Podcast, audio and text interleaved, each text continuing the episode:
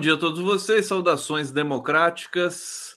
Estamos aqui já com Florestan Fernandes posicionado. Salvem as florestas, protejamos as florestas e é, é, é, te, teremos as nossas resenhas florestais aqui com Florestan.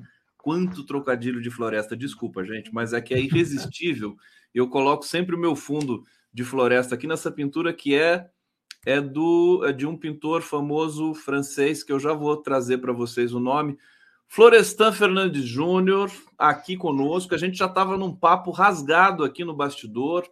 É, saudar todo mundo que está chegando aqui para acompanhar essa transmissão, Giro das 11 ao vivo pela TV 247, também pela TVT de São Paulo, em TV aberta, pela Rádio, Rádio Brasil Atual, FM 98,9, pela TV Quirimurê na Grande Salvador, Bahia. Estamos aguardando aqui os superchats, os comentários de vocês para a gente começar nessa sexta-feira maravilhosa. Florestan Fernandes Júnior, bem-vindo. Uma honra, sempre. Bom dia, Conde. Bom dia a todos que nos acompanham. Uma alegria estar vendo você aí nessa floresta encantada, né? linda, bonita, né? E combina com, com o nosso astral aqui, né? Uh, nós que somos defensores da, da floresta, né, do meio ambiente. Então, faz todo tá, sentido. Está tá se preparando, Florestan, para cobrir a, a, a, COP em Belém em 2026? É, não sei, se o Léo me convocar, estarei lá. Vamos ver como lá. é que vai ser. Não, a floresta na floresta. É, é, o floresta aí, na floresta. Aí é a, a, decisão da, da diretoria do 247, né? Uh, o que eu acho só é que eu gostei muito da ideia do, do Aloysio Mercadante, aquela proposta que ele fez, né? Porque ele que o, o BNDES que toca o Fundo Amazônico, né? Uh, e, e aí ele fez a, a proposta do reflorestamento. É, lógico que se envolve muito, muito dinheiro, mas é, é uma coisa legal de você reflorestar o que foi desmatado pelo governo Bolsonaro. E aí eu acho até que ele poderia chamar o Sebastião Salgado, que fez isso na região onde ele nasceu. O pai dele tinha uma fazenda e, e ali e preservava a floresta em Minas Gerais, no interior de Minas. E quando ele voltou, ele viu aquela área toda uh, devastada, né? aquelas fazendas e tudo, a floresta derrubada. Ele não viu mais a infância dele ali. Ele pegou e juntou amigos famosos, né? Porque ele é, tinha tem vários amigos ah, em Hollywood, na, na Europa, conseguiu levantar dinheiro e fez um reflorestamento privado e, e, enfim, conseguiu recuperar a mata daquela região. E acho que ele podia ser o embaixador desse, desse projeto, dessa ideia do Mercadante de fazer o reflorestamento da floresta amazônica, que é uma área importantíssima para a nossa sobrevivência. O homem está destruindo uh, a natureza de uma maneira tão feroz que o, o prazo de validade para a gente aqui na Terra está cada vez menor. Aquele, aquele reloginho do tempo está me assustando, viu, Conde? Pois é, pois é. Olha, a pintura que está aqui de fundo no meu, na minha tela é do Paul Cézanne, né? Uma floresta. O nome da pintura eu vou ficar devendo para vocês. Agora, Florestan, você falou do Mercadante. Aliás, você falou do Sebastião Salgado, você falou várias coisas. O Sebastião Salgado reflorestou uma área. É, é tem até uma foto antes e depois que está circulando por aí. É um processo muito bonito. Eu estou lembrando aqui de um reflorestamento também recorde na China, do tamanho da Irlanda.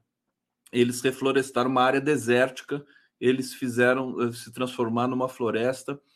É, agora, você falou da Luiz Mercadante, e eu não sei se você viu tem também fala... só o Pedro II, viu, Conde? Pedro II, Oi? que o Pedro II, Dom Pedro Sei. II, ele faz o reflorestamento da Tijuca, no Rio de Janeiro. Da Tijuca.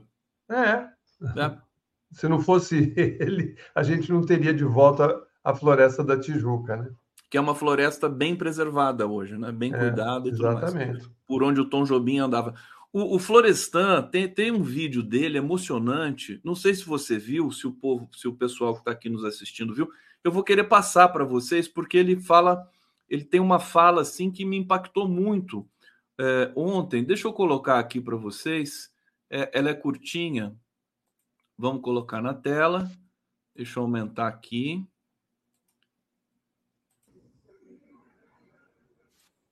Tem duas coisas só que eu preciso falar que eu não posso sair daqui sem falar. Uma é o seguinte: hoje é dia dos desaparecidos. Então,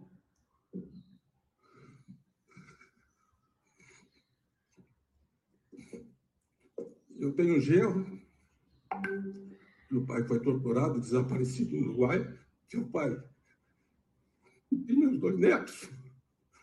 E nós precisamos acabar com esse silêncio nesse país também.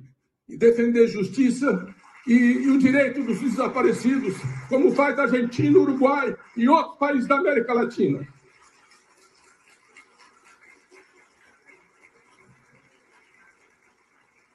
Olha, foi uma fala, acho que no BNDES, sentiu, sentiu a indignação do, do Florestan que bonito isso, o, o Florestan. O Mercadante ele perdeu, né, é, entes queridos na, na, nessa questão da ditadura militar, desaparecidos e tudo mais, e está pedindo, né, para que se que se tenha atenção com isso, né?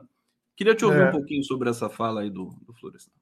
Olha, é, é uma fala muito emocionante. Eu conheço bem o Mercadante, ele frequenta a minha casa, a gente é amigos. E eu fiquei aqui impactado, para te dizer a verdade, porque eu não tinha visto esse vídeo.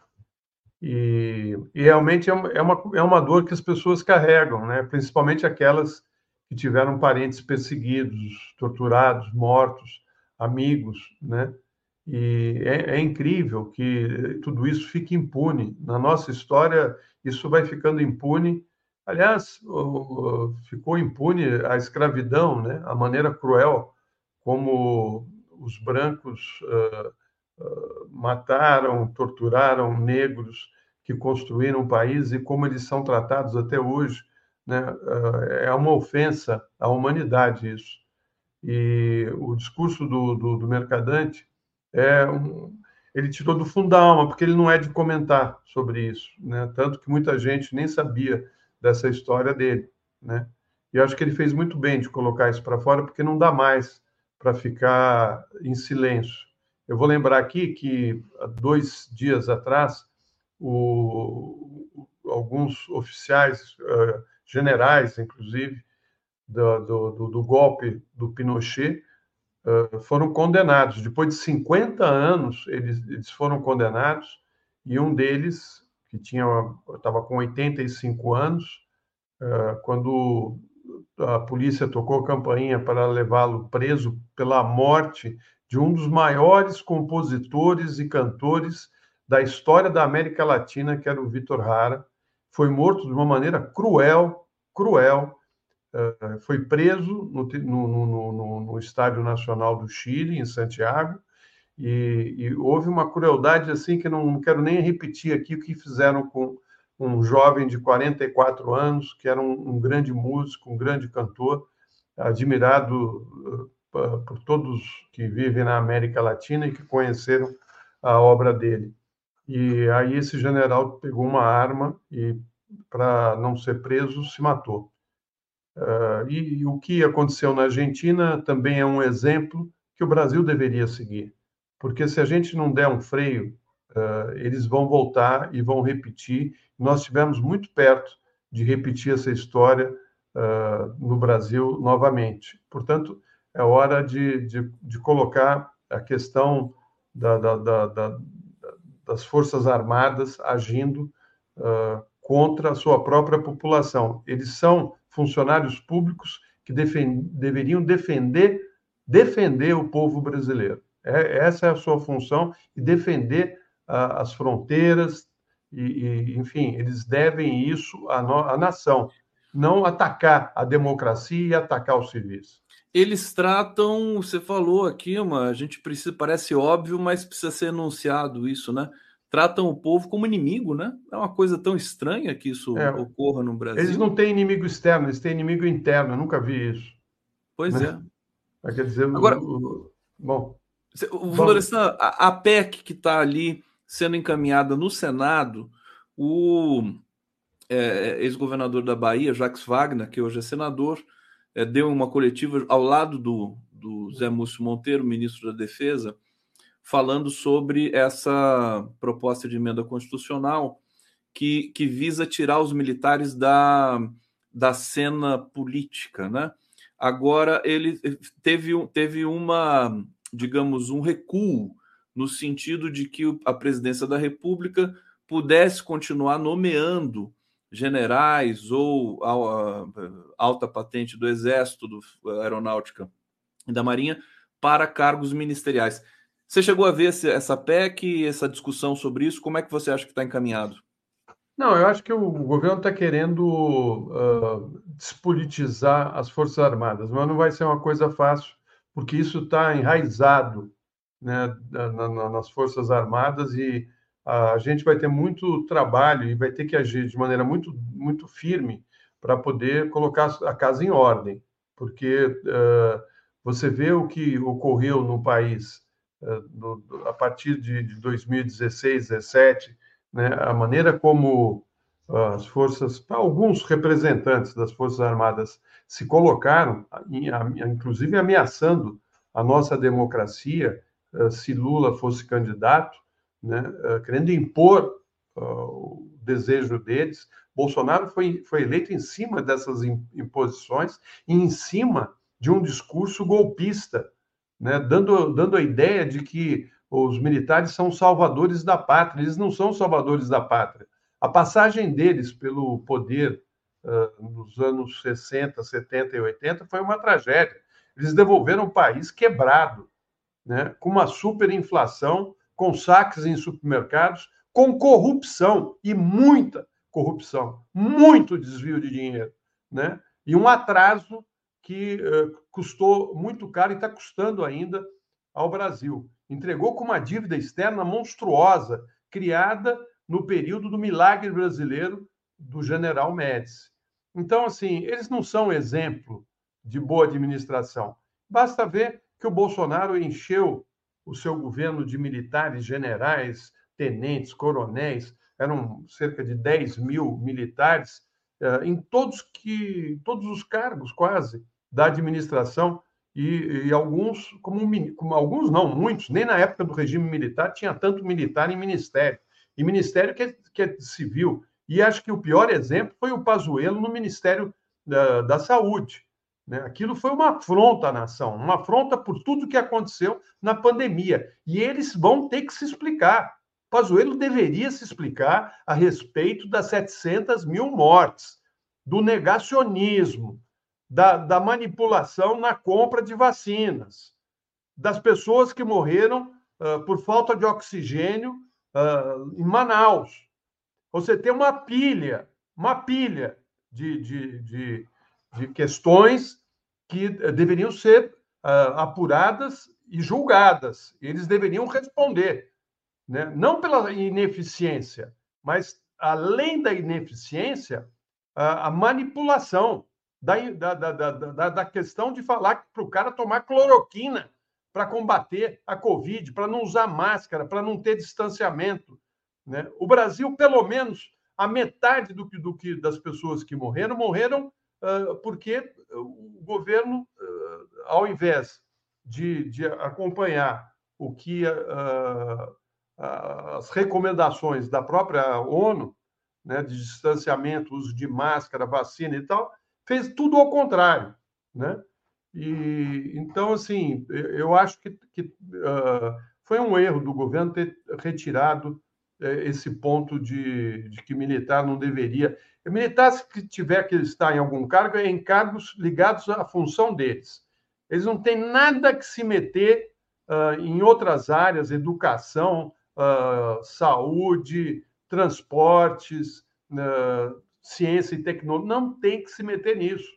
Né? Não, não é a, a praia deles. E, enfim, mas essa é uma discussão longa, né? Nós temos outras coisas para falar. Florestan, Diga. justamente por isso, justamente por essa questão da, de uma possível punição, investigação, que eu acho que vai acontecer, está acontecendo contra o Pazuello, Braga Neto e tantos outros assim, é, militares ligados a Bolsonaro, a quadrilha Bolsonaro.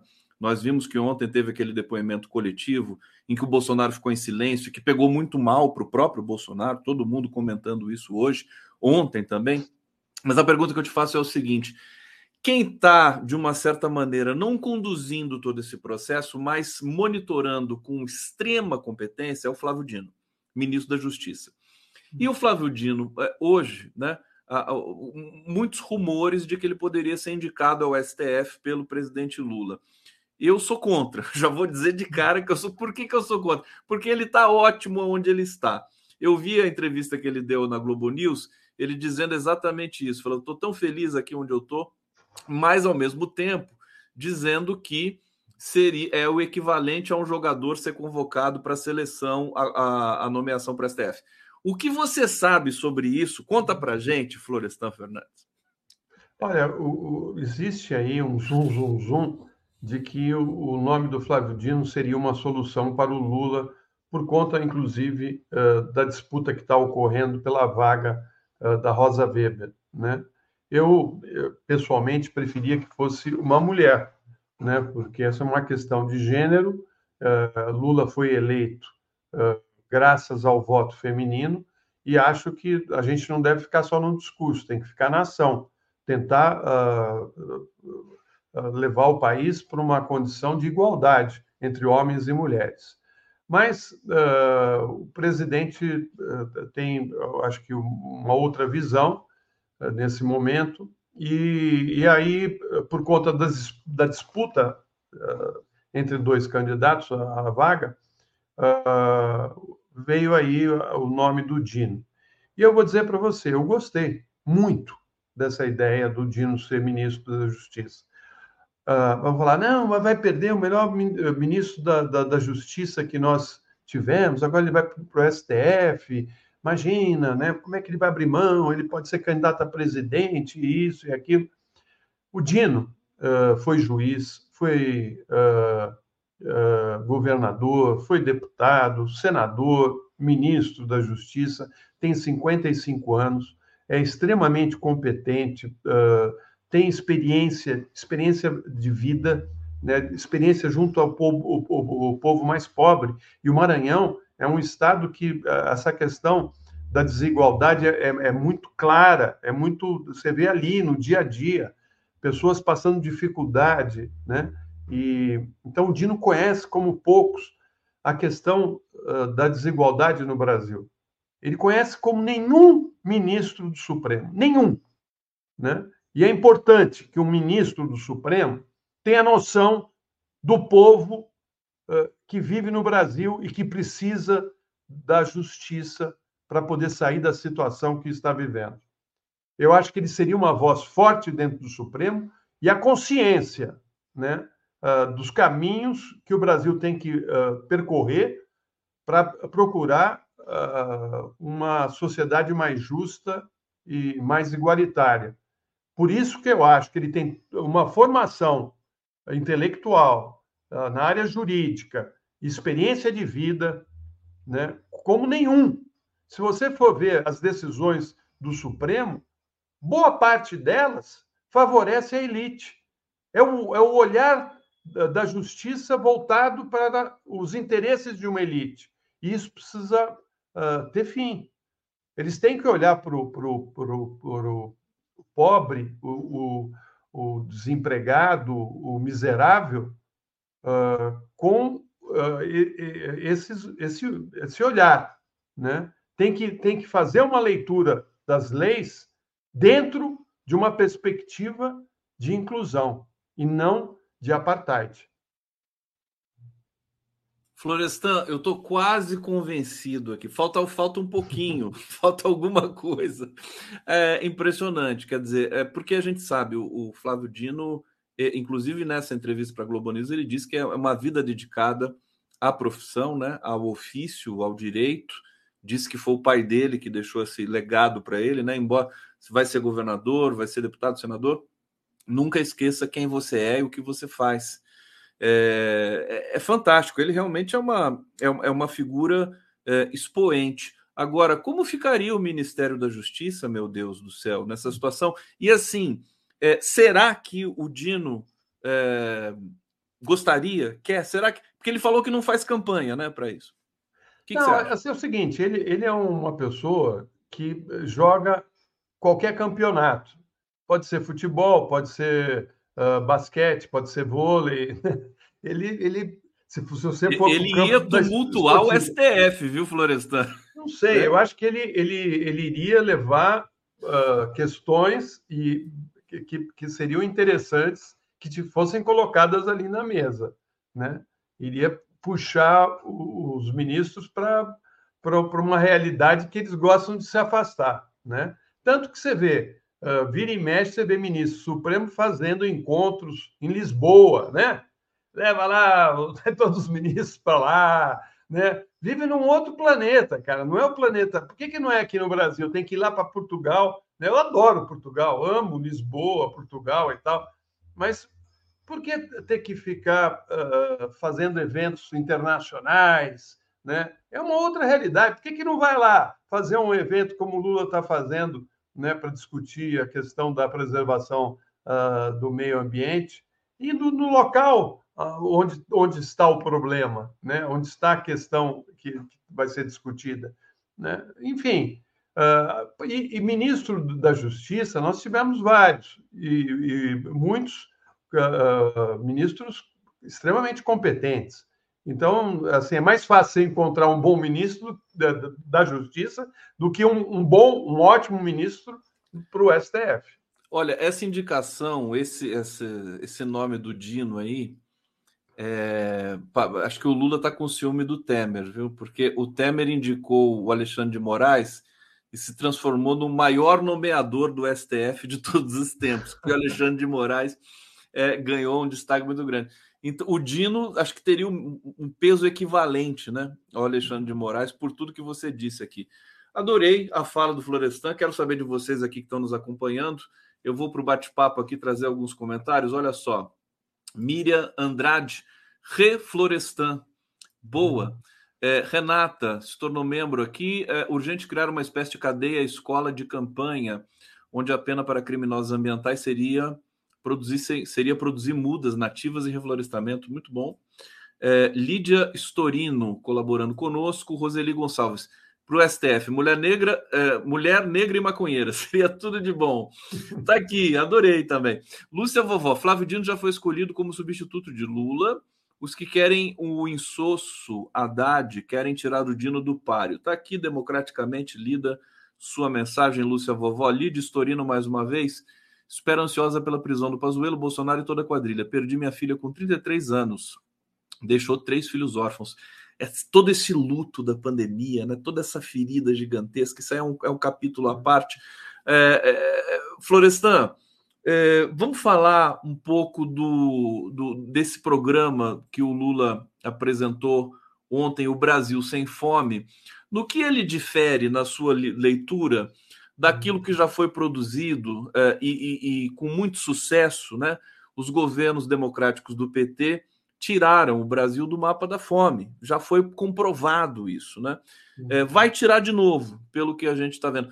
Mas é, existe alguma sutileza nesse novo, nessa nova ideia do governo Lula?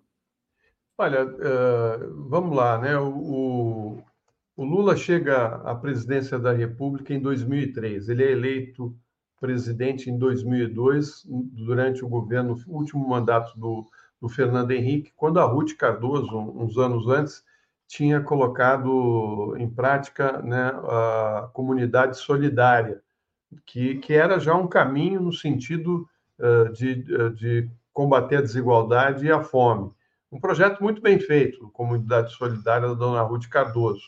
E eu me lembro bem de um dia, uh, Conde, de estar uh, com a, a, professora Ruth Cardoso, uh, num encontro pequeno com intelectuais, e tinha alguns que falavam que o governo do Lula não ia dar certo, que é, era melhor que ele fosse eleito logo, porque ia ser um governo ruim. E, e aí ela disse: Olha, vocês estão muito enganados. O PT e o Lula, eles têm equipe uh, e têm projeto para o país. Eles têm projeto para combater a fome, têm projeto para a inclusão social e têm pessoas, uh, quadros para uh, colocar o país num, num outro patamar. Vocês estão muito enganados. Eu acho que eles vão ficar um bom tempo. Ou seja, a dona Ruth tinha noção muito porque ela conviveu com muitos dos intelectuais, e ela foi uma intelectual uh, na sua origem, ligada a, grupos progressistas e de esquerda. E em 2003, quando o Lula chega à presidência, não deu outra. Né? Ele foi direto na questão da, da, da, da redução da desigualdade, da pobreza e da miséria. E Bolsa Família, Luz para Todos, Minha Casa Minha Vida, uh, cria uh, principalmente o primeiro ato dele foi a questão do, do Fome Zero, né? Que era uma campanha que já vinha com Betinho né, nos anos 80, 90, e, e aí o programa Fome Zero deu tão certo, porque eu, quando eles assumem a presidência, existia no, no Brasil uh, um, um, número absurdo de pessoas passando fome. 44 milhões de pessoas em 2003 uh, estavam passando fome. Com o programa Fome Zero, né, uh, colocado em prática em, em, nos, nos, dois mandatos do Lula e no mandato da Dilma, em 2013, o Brasil uh, consegue fazer uma redução na questão da desnutrição e na garantia de acesso à alimentação uh, para as camadas mais pobres do país. Né? E nesses 10 anos, em apenas 10 anos, o índice da, da, da, da população considerada uh, subnutrida caiu 82%. 82%. Olha que, que coisa, que trabalho. Uh, foi tão, tão significativo que o programa Fome Zero acabou sendo uma referência mundial, né? Uh, sendo, inclusive, premiado na ONU e, e, e, sugerido a outros países que implantaram um projeto muito parecido. Né? Agora, depois do golpe de 2016, a, a, a, com a ponte para o futuro, a eleição do Bolsonaro, esses quatro anos do Bolsonaro, o que, que aconteceu? A fome, a desigualdade aumentaram de uma maneira absurda, num período curtíssimo. Você, tá, você pega aí de 2016 a 2022, você tem seis anos. Em seis anos, eles colocaram o Brasil de volta ao mapa da fome, com 33 milhões de pessoas uh, malnutridas ou passando mesmo fome.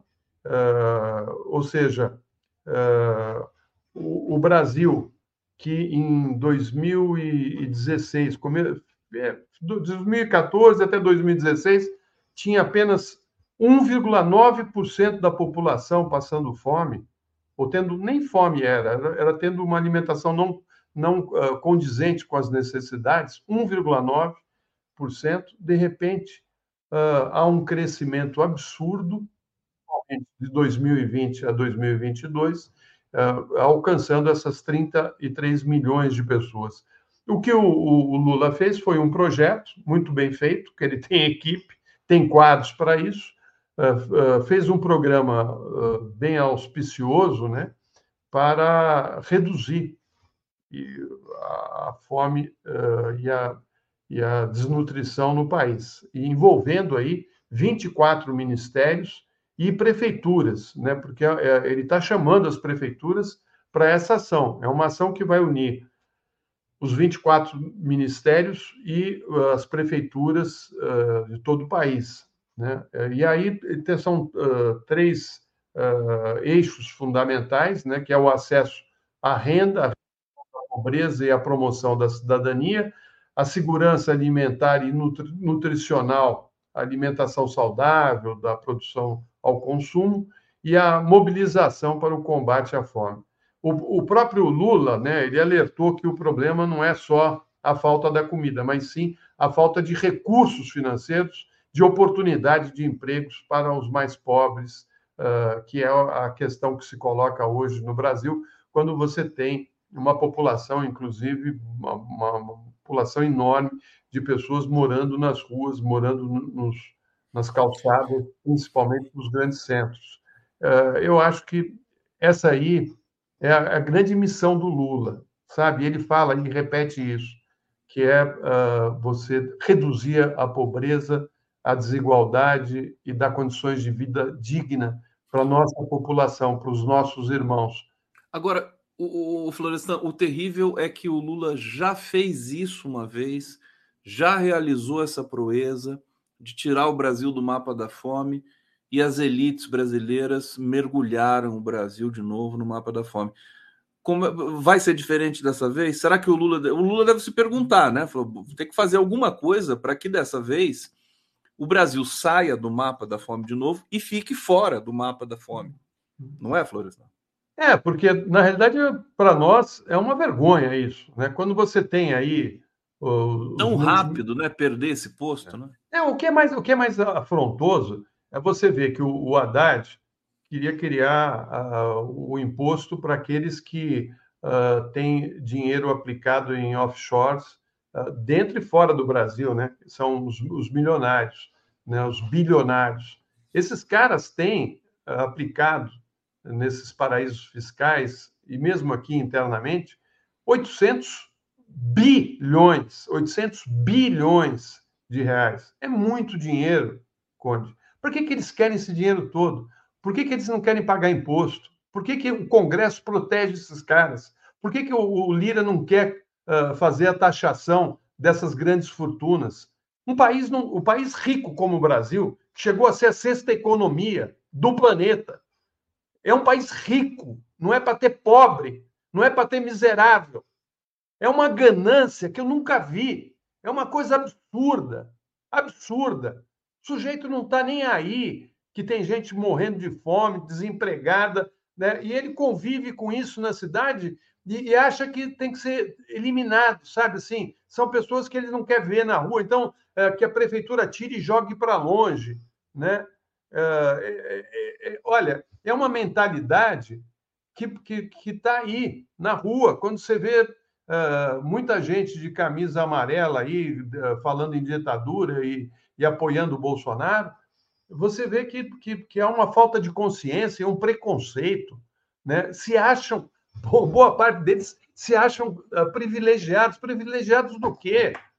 Privilegiados do quê? Né?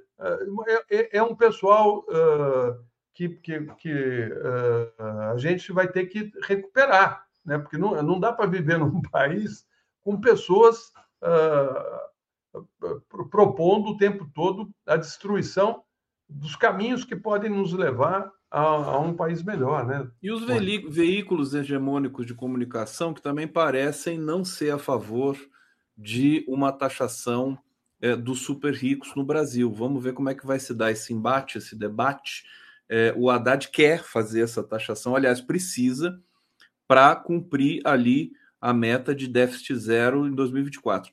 Junelage de Coguerra está dizendo aqui: quero justiça enquanto sepultava meu cunhado, que estava entubado. O genocida criticava quem morria de falta de ar. É, eu, eu, eu creio que a Polícia Federal tem em mãos hoje um material muito farto de todos os bastidores do governo Bolsonaro, viu, Florestan? Inclusive pelo celular do Mauro Cid, que resolveu falar e não para mais de falar, você está acompanhando. Então, eu acho que essas questões também que dizem respeito à, à pandemia, né? A, a, negligência, a má fé, a má intenção do governo durante a pandemia, o crime que eles cometeram, isso vai vir à tona também no momento certo, né? Queria dizer para todas aqui que perderam entes queridos, durante a pandemia, nos 700 mil mortos, que muita gente diz que está subnotificado e a gente entende que sim, né, que foram praticamente um milhão de vidas perdidas durante esse período aí tenebroso do governo Bolsonaro e da pandemia. É, Florestan, você vai é, trazendo tantas questões que eu quase que vou deixar de lado aquele roteiro, porque tem uma questão que eu preciso que você fale agora para a gente, que é o seguinte: Você falou de pessoas verde e amarelo por aí tumultuando, que já são é o número é bem menor do que já foi, mas tem uma nota aqui no portal 247 que é o seguinte: 7 de setembro, Flávio Dino alerta para manifestações violentas e é, Distrito Federal monta gabinete de segurança.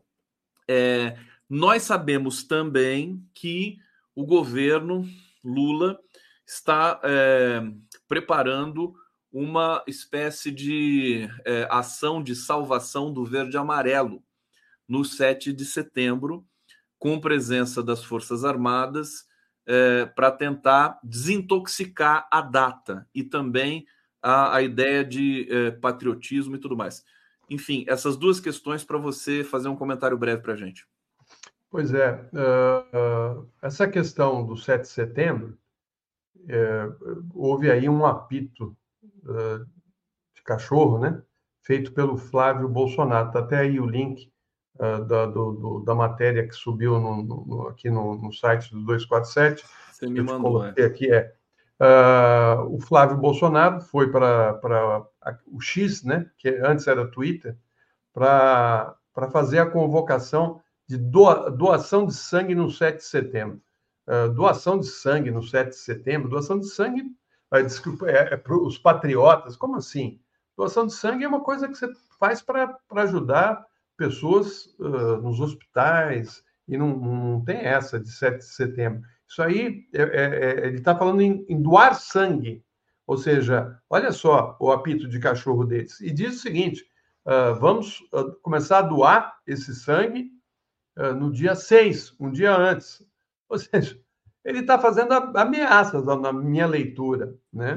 Eh, é, e ele falou doação de sangue para não ser interpelado pela justiça, né? Exatamente.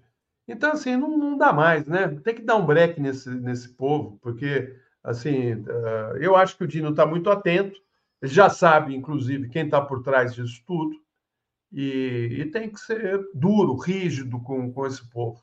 Né? Eu acho que o Flávio Dino está tá de, de, de, de, olho. De olho, é. Isso, se, se, não, se aí... não levaram ele para o STF antes? é, eu quero dizer o seguinte: quer dizer, eh, será que vale mais o Dino 20 anos no, no Supremo ou, ou, ele tentar uma eleição à presidência? Não sei. É, eu acho que. Assim, eh, eu Aliás, eu já ouvi, já ouvi que se ele for indicado para o STF, ele fica mais favorito ainda à presidência? Quer dizer, Pode ele poderia até. deixar. Pode ser até, não sei. Né? Mas, enfim, uh, essa é uma outra discussão. Eu acho que resgatar o verde e amarelo uh, é uma tarefa, porque eu mesmo já não, não quero nem ver camiseta amarela, porque aquilo já me dá. Né? Os caras transformaram aquilo num, num, num símbolo horrível. E eu acho que a gente devia mudar essa cor amarela e utilizar mais o, o azul porque também é, é, é, faz parte do uniforme da seleção brasileira o azul. Restilizar a camisa, restilizar o uso das cores né, na, na, na, na, uniforme da seleção. É que nós temos o verde, o amarelo, o azul né, e, e o branco. Florestan, é, então... nosso tempo aqui já passou como voou rápido. Escuta, como é que, esse, como é que passa tão rápido assim?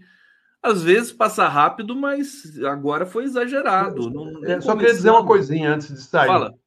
Fala. Uh, Bolsonaro e, e, a mulher dele ficaram calados ontem e, e mais seis, mais uh, quatro pessoas uh, do governo que foram depor ontem ficaram em silêncio.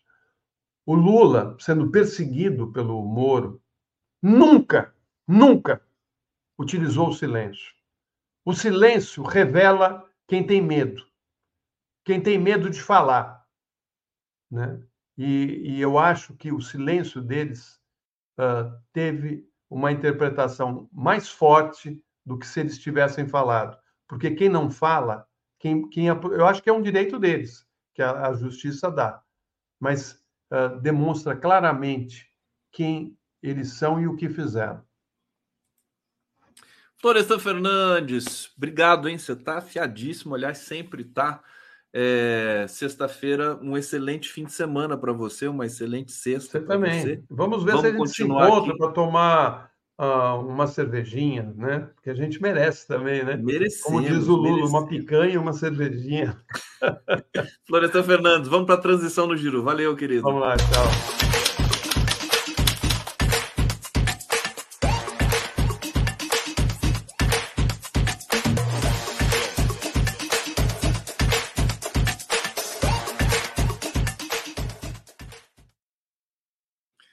Receber agora a Ana Paula Guljor. É assim que se, se pronuncia seu sobrenome, está correto? Guljor? Exatamente, exatamente, é. Guljor. É. Deixa eu apresentar para vocês aqui a Ana Paula. Ela é psiquiatra, mestre e doutora em saúde pública pela Escola Nacional de Saúde Pública Sérgio Arouca, da Fundação Oswaldo Cruz, presidente da Associação Brasileira de Saúde Mental, a Abrasme, e coordenadora do Laboratório de Estudos e Pesquisas em Saúde Mental e Atenção Psicossocial, LAPS, da Escola Nacional de Saúde Pública Sérgio Arouca Fiocruz, e muitas outras atribuições que eu vou colocar aqui no rodapé, na legenda, para vocês acompanharem aqui é, e saberem direitinho da nossa convidada de honra. Agradeço muito sua presença aqui, querida Ana Paula. É, vamos falar, dentre outras coisas, do, do desse momento importante que é o sexto Fórum de Direitos Humanos e Saúde Mental, que vai ser realizado é, no dia 7 de setembro, justamente nessa data é, festiva brasileira que a gente estava comentando aqui com o Florestan. Eu queria primeiro te saudar é, e, e, pedir para você falar um pouquinho, né, um preâmbulo desse fórum, para a gente depois desdobrando os temas. Seja bem-vinda, querida Ana Paula Bujor. Muito obrigado, Gustavo. Um prazer estar aqui com vocês. É, boa tarde a todos, todas e todes.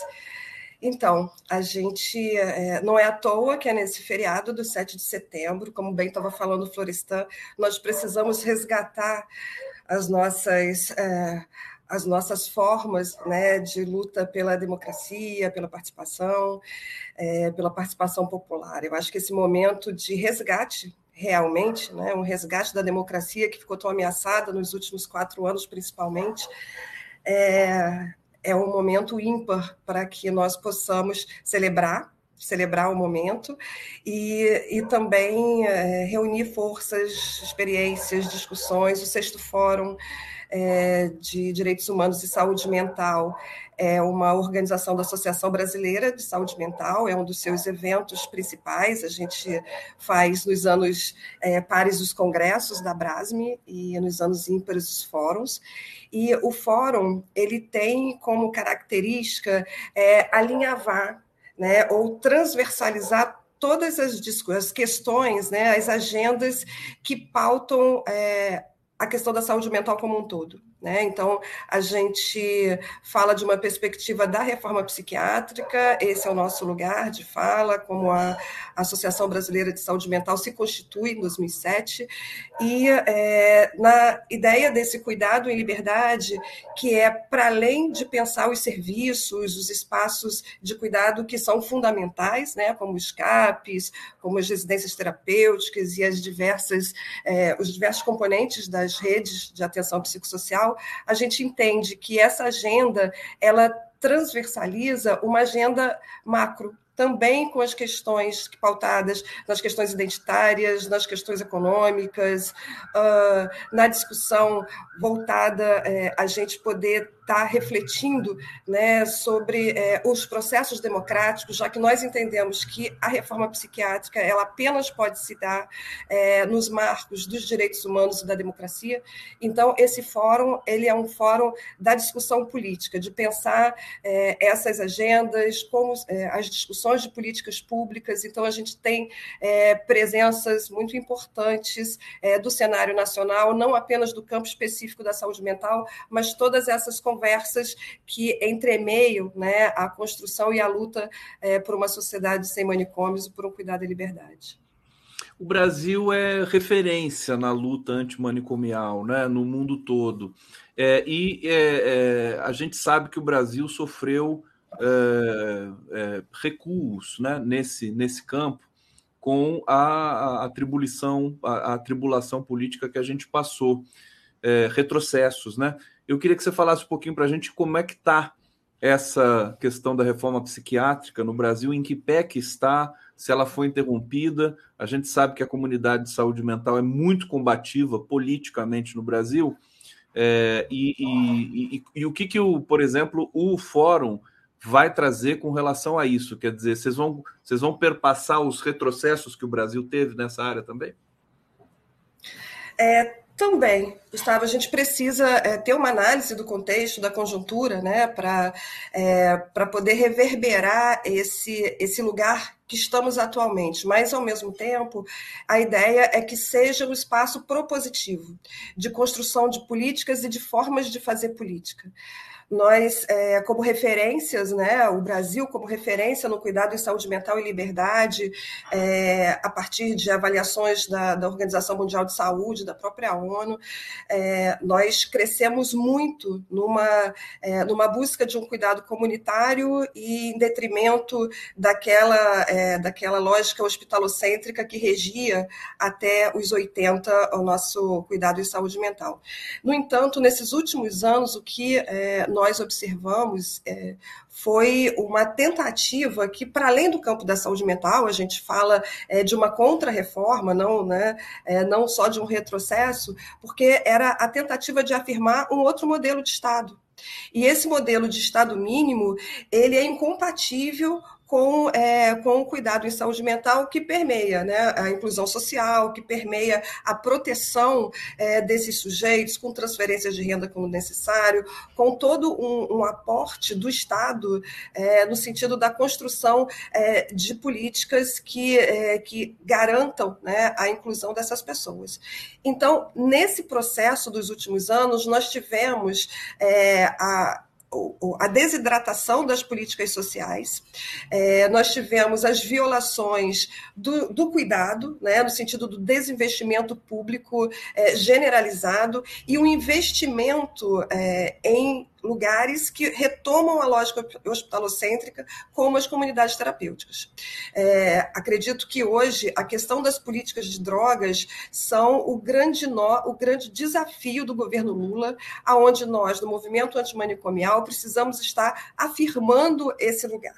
Né? Se a gente fala em cuidado asilar, a gente fala em espaços autoritários e não democráticos, que é exatamente a proposta é, de combate né, a essa é, a essa deterioração da democracia dos últimos anos. Então, hoje, o movimento antimanicomial ele vai, vem buscar essa, é, esse resgate, né, nesse espaço de protagonismo, de protagonismo dos movimentos sociais, das entidades e, prioritariamente, no nosso campo dos usuários. O que, que acontece nesse, é, nesse momento? Né? Nesse momento, nós estamos, nós entendemos o campo da saúde mental como um campo em disputa. Né? Nós temos um governo de coalizão, onde esse governo temos uma parte que representa é, pessoas que representa um campo ainda ligado ao conservadorismo, né? e aí a gente vê os editais recentes, a, o Departamento de Comunidades Terapêuticas, que agora mudou de nome, mas continua é, abrindo vagas para é, essas comunidades, ou seja, o investimento público em dispositivos que caminham na contramão daquilo que nós vínhamos construindo e daquilo que é preconizado como um cuidado de qualidade e liberdade. Né? Então, ao, ao mesmo tempo que nós temos esse espaço, nós temos a criação, a riqueza da criação é, de uma diversidade de novos coletivos, de novos espaços de luta, de um movimento nacional de usuários que organiza as suas conferências livres. Nós estamos tendo garantida a quinta conferência de, de saúde mental pelo governo é, e e, e, os avanços que vêm sendo apontados pelo departamento também recém-criado, Departamento de Saúde Mental, que é um upgrade daquilo que era uma, uma coordenação, né, que é uma estrutura mais enxuta dentro do Ministério. Então, esse é um campo em disputa. Hoje, a gente está nesse, nesse lugar de disputa nos conselhos, a Abrasme e outros movimentos né, nessa, é, nessa luta mais ampla. Mas essa questão que eu apontei no início, que é a discussão da política sobre drogas, não apenas dos dispositivos de cuidado. Acredito que esse é, vai ser a grande disputa, pelo menos nesse, nesse início de governo Lula. Olha que fantástico, me lembrei aqui da Nízia Trindade, né, que, que deve estar integrada com esse, e, e com esse processo todo que você descreveu aqui, e também é, o fato de que é, é, um, é um processo em disputa, mas que eh, os setores democráticos estavam perdendo, né? Há pouco tempo atrás. Agora já estamos ganhando. Como é que está essa situação? E eu queria que você falasse também um pouquinho para gente sobre as comunidades terapêuticas. Eu recebi, não faz muito tempo, Paulo Amarante, é, que vai estar junto de vocês ali no, no sexto fórum. Vou recebê-lo de novo hoje, mais tarde, para um outro papo. É, ele tinha me falado muito desse problema das comunidades terapêuticas, né? Como é que está isso hoje? Que elas proliferaram muito, é, acho que a partir do golpe, a partir do governo Temer, do, do usurpador Temer, e depois com o desleixo né, habitual do governo Bolsonaro. Eu queria um balanço teu sobre essa dimensão. Então, é, primeiro saudar, né? Você fala do professor Paulo Amarante, nosso presidente de honra da Associação Brasileira de Saúde Mental, um dos fundadores do movimento da reforma psiquiátrica e um grande guerreiro ainda hoje, né? É, atuante fortemente após 40 anos de reforma psiquiátrica.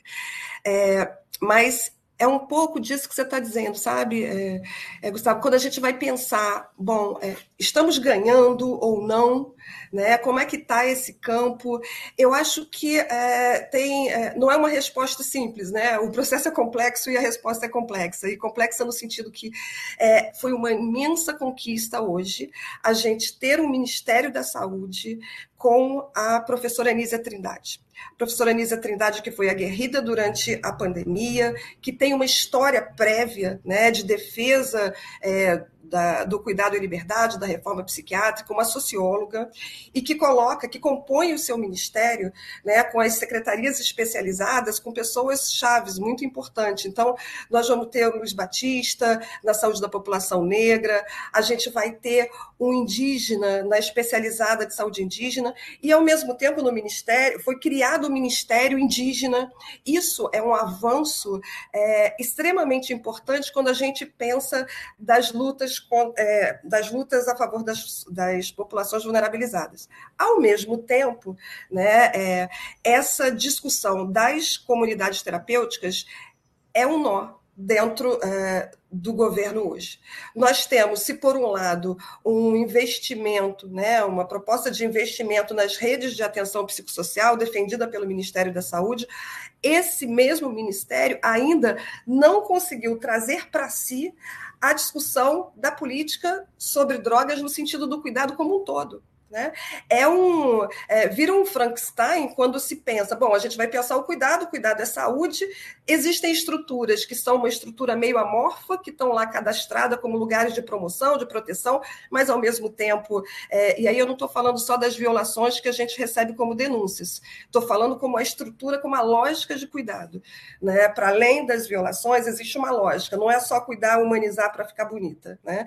Então, nós temos uma é, estruturas que estão fora fora do Ministério da Saúde, que recebe um financiamento de outro local cujo o Conselho Nacional de Assistência Social não reconhece como dispositivo da assistência, como o Conselho dos Direitos Humanos questiona, o Conselho Nacional de Saúde questiona essas estruturas enquanto financiamento público. É disso que a gente está falando.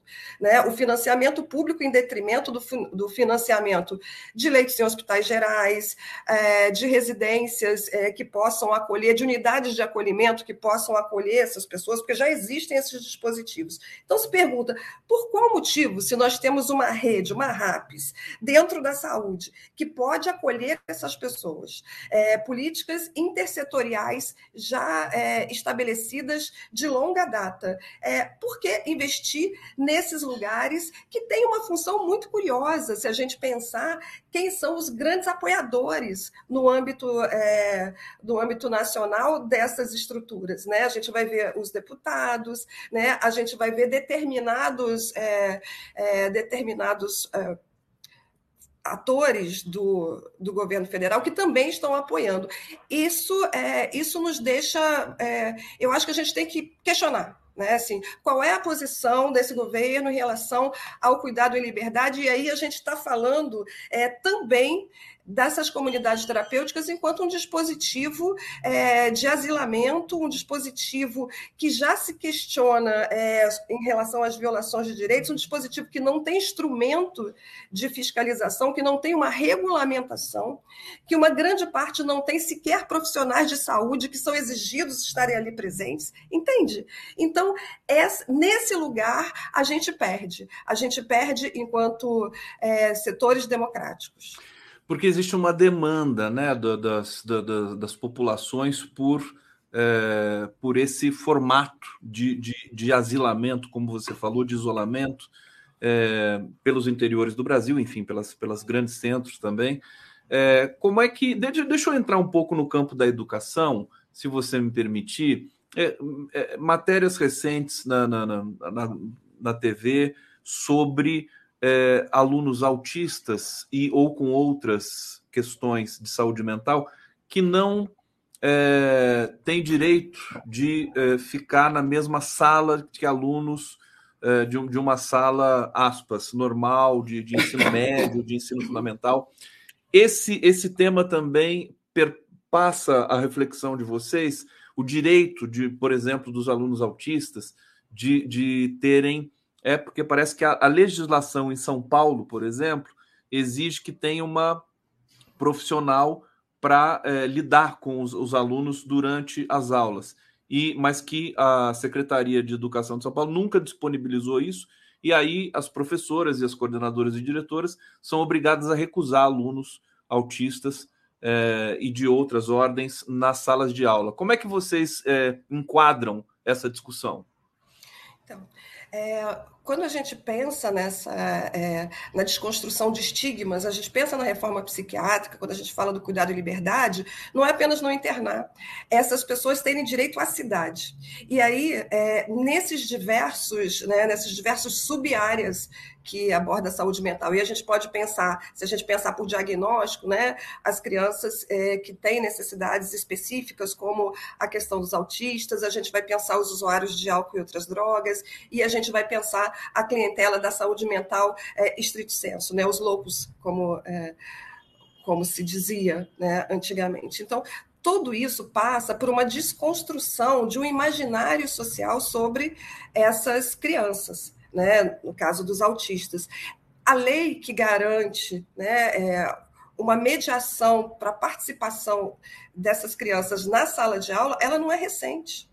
Ela tem quase uma década que tem se garantido. O problema é que não se consegue o um investimento, a gente sabe que não basta ter uma lei, mas é preciso que se lute pela garantia da implementação dessa lei e do investimento né, da qualificação dos professores para receber uma clientela que tem uma necessidade especial. Então, não basta pegar uma criança, colocar na sala de aula é, que tem demandas específicas e aquela criança numa sala de aula que tem mais 40.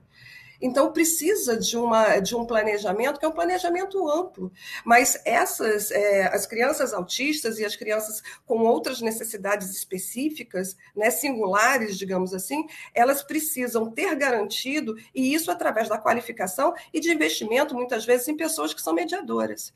Então, isso, é, esse lugar, esse medo que permeia a sociedade, esse também é uma, é, é uma das dimensões de atuação é, dos militares militantes antimanicomiais. Para você ter uma ideia, Gustavo, aqui é, eu sou de Niterói. Aqui em Niterói tem um vereador que chegou a colocar, que está lá com um projeto de lei que não quer que se construa um CAPES próximo a uma escola um CAPES que ficava a 50 metros, é, essa escola, né, é, esse CAPES ficava a 50, vai ficar um pouco mais próximo, 100 metros, uma coisa assim, vai ficar um pouco mais próximo. E agora ele está justificando que para garantir a segurança dessas, é, das, das crianças, esse CAPES não pode ser construído ao lado da escola como um vereador que tem um mandato de garantia dos direitos consegue, num projeto de lei, violar tantos direitos humanos. Isso é um, é um total absurdo. E agora a gente, como a Brasme, vai é, solicitar um posicionamento do presidente da Câmara, porque essa é uma postura da Prefeitura de fazer a construção de um novo CAPS melhor, mais, com mais qualidade para essas pessoas, e ao mesmo tempo vem um vereador que é eleito para defender o povo, para exatamente violar o direito deles, dizendo: olha só, esse CAPES não pode funcionar. Então, essas discussões é, é um cotidiano, se a gente volta para as escolas, isso não é de hoje. A minha formação é, inicial é infância e adolescência. Então, a gente vivencia há quase 30 anos essa discussão em que, muitas vezes, você coloca uma criança que tem é, demandas singulares numa sala de aula e a primeira disputa a ser vencida é as outras, é, as outras famílias, porque a criança não tem preconceito, né? Verdade, Mas essas a, a criança famílias não tem, Quem, as famílias tem. é que não gostam. Aí a gente tem que discutir que essa pessoa é uma pessoa como a criança que ela possui em casa e que tem necessidades específicas e ponto. Mas isso é um cotidiano que fala que a nossa, a nossa luta é para além de uma luta pelos serviços, é a disputa do imaginário dessa sociedade, a discussão, é desconstrução de estigmas, que piorou muito, né, Gustavo, nos últimos quatro anos, com as fake news, com histórias de entidades, inclusive, importante, infelizmente, o meu conselho é parte né, que sai por aí com a Associação de Psiquiatria dizendo para as pessoas assim os mais é, os maiores absurdos, preconceituosos, violadores de direitos. Não, esse então, episódio que bastante. você contou de Niterói, do vereador de Niterói, é puro preconceito. Eles têm pânico, Sim. né? É, da, da, dessas é, da, da, CAPES, né? Essa, esses o CAPES, centros. É. Então, uhum. Como é que é a sigla mesmo? Centro de Apoio de Atenção Psicossocial, CAPS. Atenção Psicossocial. É, vamos falar, eu quero falar também da questão da medicalização com você, da questão da, da religião. Antes eu vou para o bate-papo aqui, porque estamos ao vivo, vocês podem participar, perguntar para Ana Paula Gujor é, e comentar como a Elisângela está fazendo aqui. Igrejas passam a mão no dinheiro suado do povo e montam centros de estrutura psicológica e física para usuários de drogas, com pretexto de tirar o capeta do corpo. Quer dizer, isso aqui está tá até um pouco é, é, assim informal aqui essa mensagem, mas ela é muito séria, né? Essa questão da, da, da também do, do, do, da rotulagem que se faz. Ralph de Souza Filho apoia a criminalização, os traficantes e os industriais farmacêuticos de antanho. É, Dagna Costa, sem estrutura, equipe multidisciplinar, trabalho não remunerado e ainda as famílias têm que pagar um salário né, nos, nos centros, como é que se diz, de, de, comunidades terapêuticas, né? Ricardo Patini, isso é uma máfia. As comunidades terapêuticas privadas é tudo dreno de dinheiro para bandidos travestidos de pseudo-profissionais e com estética religiosa. Tudo bandido, interior de São Paulo é cheio. Ilana Damasceno, cara ministra da Saúde, Nízia, tira o nosso dinheiro público dessas falsas comunidades terapêuticas religiosas já. Acho que o Ministério da Fazenda, do Ministério da Saúde não, não coloca dinheiro. São as prefeituras, né? As prefeituras que colocam, né? Não, Pode falar. É, a prefeitura, é, algumas prefeituras fazem convênios, mas existe um financiamento específico através do Ministério do Desenvolvimento Social. E se vocês forem olhar na internet, bota lá os últimos editais e as últimas políticas do Ministério do Desenvolvimento Social que tem feito como principal estratégia essa é a ação de acolhimento dessas. Mudou o nome do Departamento de Comunidade Terapêutica para Casa de Acolhimento, mas que são as comunidades terapêuticas. Então, Herdaram essa é uma das isso do, do Bolsonaro. Herdaram isso, levaram, né? Levaram. O, comunidades terapêuticas foi agora. Foi, foi antes do Departamento de Saúde Mental criar o Departamento de Comunidade Terapêutica, no MDS.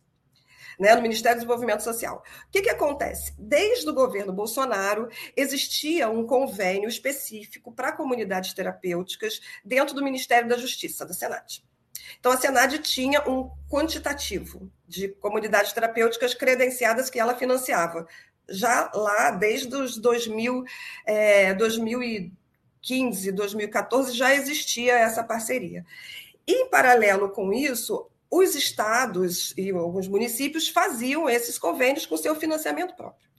Durante o governo Bolsonaro, esse valor é, que era destinado, que é um valor bastante significativo, ele sai do Ministério da Justiça e acompanha é, essa secretaria que cuidava na época das comunidades terapêuticas, que foi para aquele grupo lá do Osmar Terra, do Desenvolvimento Social.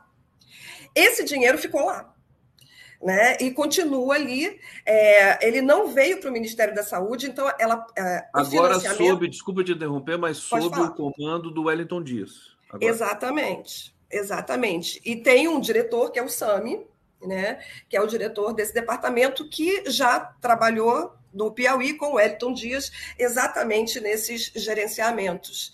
Né, estava sob a responsabilidade deles as comunidades terapêuticas. Então você está fazendo uma. Eu, eu creio que seja uma denúncia muito grave é, que existe dentro desse próprio governo democrático, todos nós que somos adeptos da prática democrática, é, que está financiando um, um, um é, esse, esse, a proliferação dessas comunidades terapêuticas, que é um equívoco gigantesco do ponto de vista teórico, metodológico e tudo mais, e, inclusive social. É isso que você está me dizendo.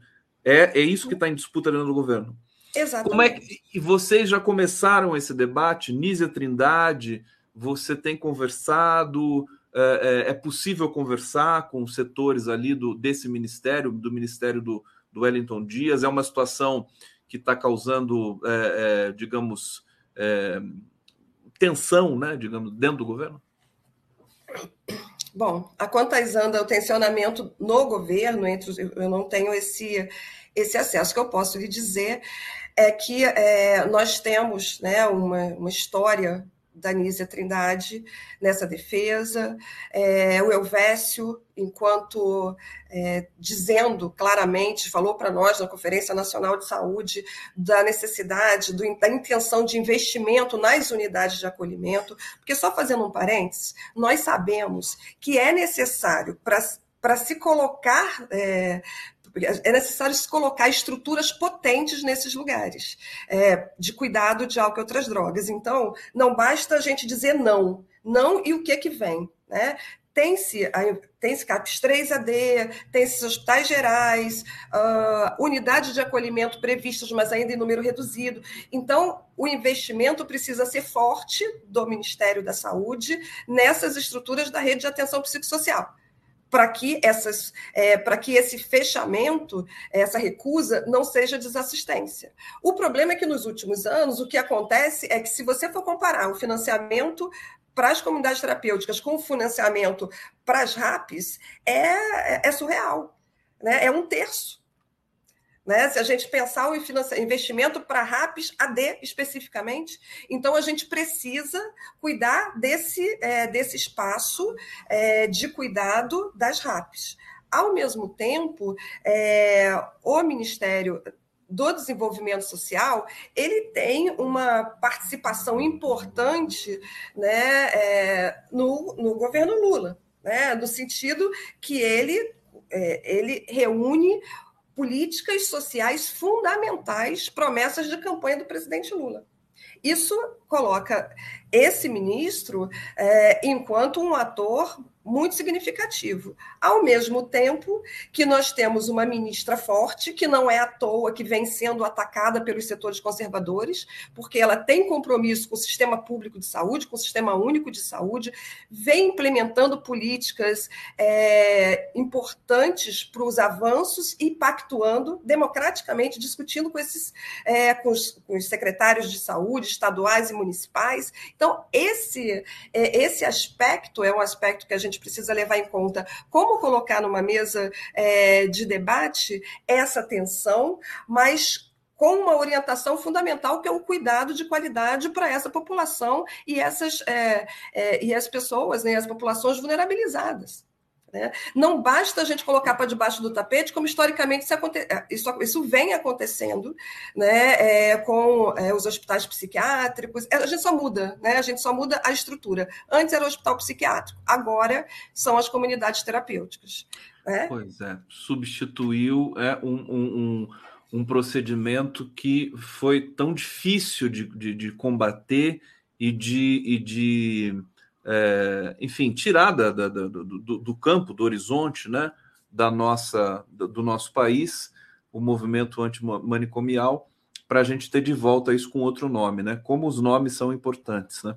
É, Ana Paula, Ana Paula, eu queria que você falasse, acho que está tá muito bem é, estabelecido esse debate aqui, e creio que durante o fórum isso também vai ser muito discutido, né? Todas essas questões que você está trazendo aqui. Eu queria que você falasse um pouco para a gente, já que você é, diz que a questão das drogas é um dos, dos pilares aí da ação é, de toda essa comunidade é, que você representa aqui hoje, é, falasse da importância da descriminalização é, da maconha no STF, foi votado recentemente, acho que vai ser retomado é, em breve, para a sociedade brasileira e para a, a, a, as, as, pessoas, os, os, dependentes, enfim, e também para a questão da, da, da violência policial nas periferias do país.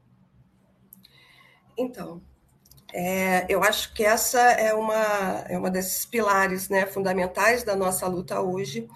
Nós temos é, uma política fracassada de guerras drogas, que, na verdade, é, isso não é um clichê, né, é uma política é, de extermínio das populações vulnerabilizadas. Então, a gente tem um extermínio da população pobre, da população negra, é, a partir de uma justificativa de combate de uma sociedade sem drogas, né? sendo que essas, historicamente a humanidade se utiliza das drogas por, seus diversas, por diversas causas e uma parcela dessa população vai precisar de cuidado.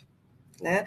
A gente é, entende que o tráfico ele precisa ser punido, as pessoas precisam realmente sofrer as sanções da lei, é, mas aqueles que são usuários das substâncias, eles é, acabam sendo penalizados e são quem prioritariamente são penalizados.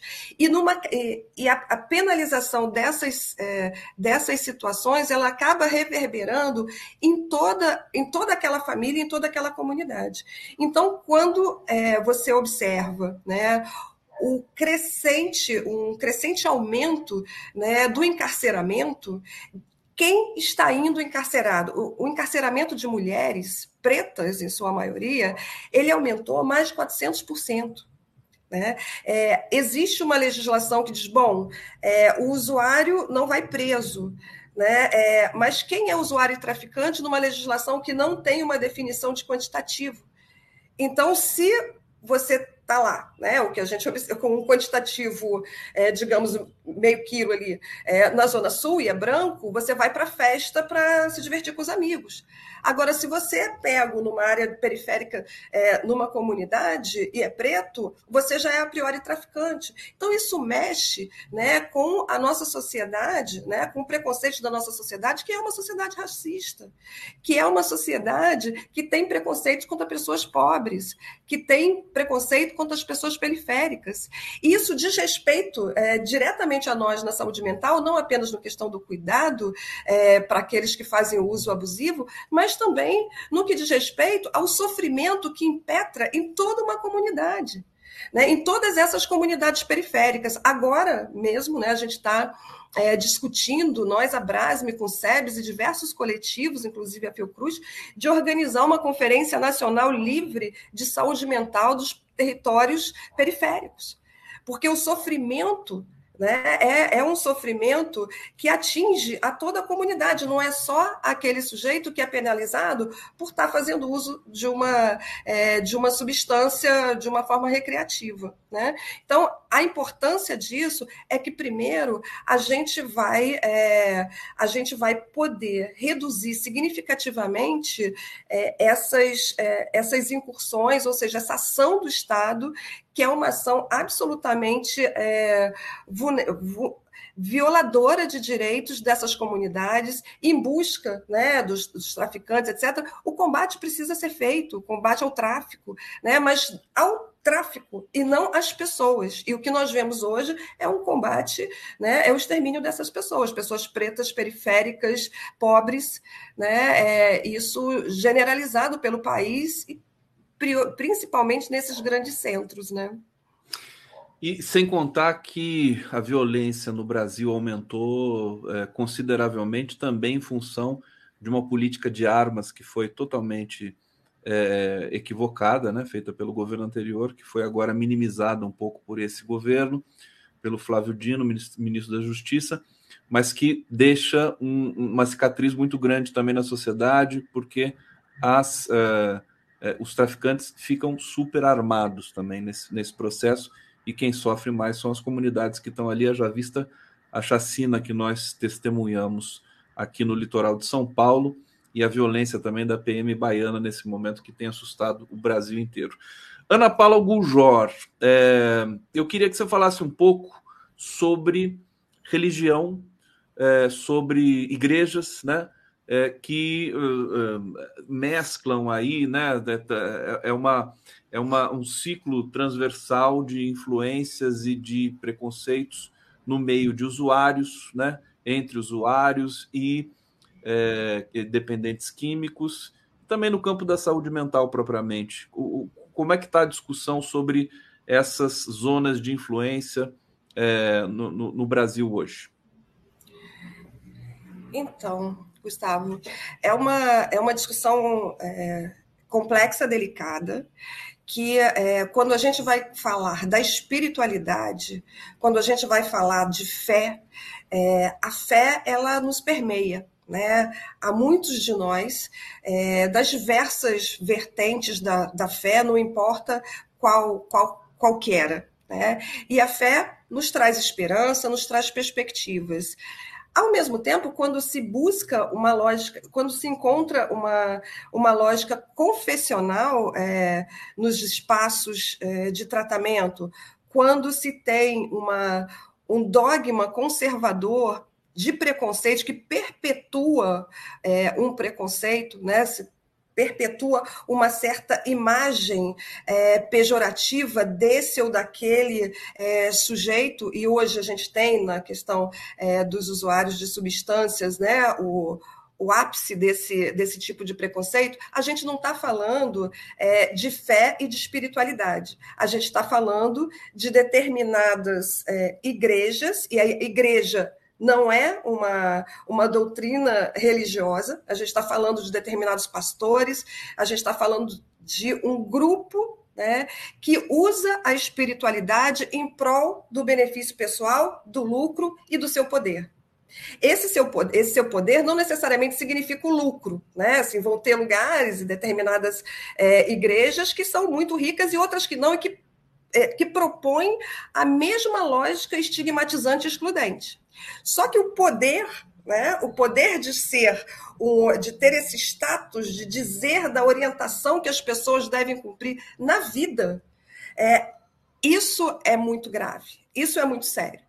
A gente, ao mesmo tempo que encontra né, espaços de religiosidade, que são espaços de acolhimento, que preconizam a palavra de Cristo, né, que é o respeito, que é o amor ao próximo, que é o acolhimento das diferenças, a gente encontra isso. A gente vai ter espaços de espiritualidade que são fundamentais em comunidades periféricas, que são fundamentais é, em espaços é, outros da cidade. Só que o que a gente, o que acaba acessando né, uma grande maioria é, da população pelo, pelo próprio poder e poder econômico, são essas ideias de que, bom, esse esse sujeito ele é do diabo, né? Tem que fazer o exorcismo desse ou daquele é, daquele sujeito porque ele não é de Deus. Isso é, isso não traz a palavra de Cristo, isso não professa a fé de Cristo, né? Ao contrário, né? Ao contrário. Então, é, eu acho que essa discussão da religiosidade não passa por uma negação é, da espiritualidade das pessoas, seja ela qual religião ela professe.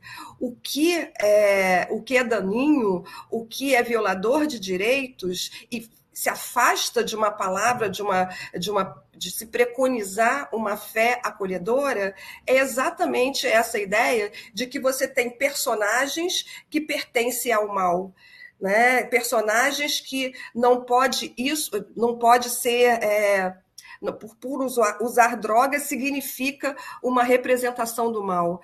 Então, é, isso acaba, quando a gente olha mais de perto, a gente vê que essas afirmativas têm por trás todo o interesse de lucro e nessa ou naquela forma é, de, de garantia né, da, sua, da sua perpetuação, seja quando a gente fala das comunidades terapêuticas, né?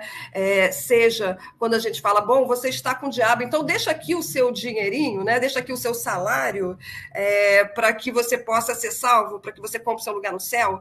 É, isso para mim não é fé. Isso para mim não é Cristo. Né? Pois é, eu estou tão envolvido aqui com a sua fala e o pessoal no bate-papo aqui está tão, tá tão, tá, tá agradecendo tanto porque você está dizendo coisas assim fundamentais para a gente poder diferenciar com qualidade essas questões que são delicadas, como você falou, de religião, de igreja, de dependente, de famílias, né? Para que a gente possa avançar um pouquinho nesses, nesse debate, né? Por isso que eu acho que vai ser muito importante esse fórum, minha querida Ana Paula Gurjori. Eu queria que você convidasse as pessoas. Eu vou colocar o cartaz aqui do sexto fórum é, é, de, de, Direitos Humanos e Saúde Mental da Abrasme. Tá? O cartaz está muito bonito. Deixa eu colocar aqui. Vou pedir para você fazer esse convite e dizer se todo mundo pode participar. Olha só o cartaz aqui. Eu achei tão bonitinho aqui esses balões vazios, é, porque tudo está por ser dito. É isso, minha querida Ana Paula. Fala para gente. Exato, essa é uma concepção de Paulo Amarante, que além dessa formulação intelectual também é um grande é, concebe esses processos artísticos de uma forma ímpar. É, eu queria convidar todo mundo, né, todos podem participar. Esse congresso é um congresso de debates, ou seja, não tem um pressuposto de qualificação é, formal ou qualificação profissional. É um debate que a gente busca discutir o protagonismo da sociedade na construção de políticas públicas, na reconstrução da democracia. Então, para além dessas conversas que nós começamos aqui e vamos aprofundar no fórum. Nós também temos né, formação, temos cursos, nós vamos ter é, uma discussão da questão indígena forte, porque nós entendemos né, que também permeia a, o fator amazônico, mas os indígenas eles estão por todo, é, por todo o nosso país e também têm seus direitos violados, eles têm um índice significativo de suicídios que dizem respeito às violações do seu direito à terra. Então, a gente vai estar discutindo a questão antirracista, com formação, com vários debatedores e também a conjuntura de Estado, né? Nós recentemente tivemos a honra de receber a confirmação é, do Márcio Postman, que vai estar com a gente discutindo. É, na mesa de abertura, na conferência de abertura, nós vamos ter a Ieda Leal, é, nós vamos ter o Leonardo Pinho, que é, aonde a gente vai estar falando dessas questões é, ampliadas do contexto nacional e das ações específicas é, da igualdade racial e das pessoas em situação de rua, né, da promoção do direito das pessoas e população de rua.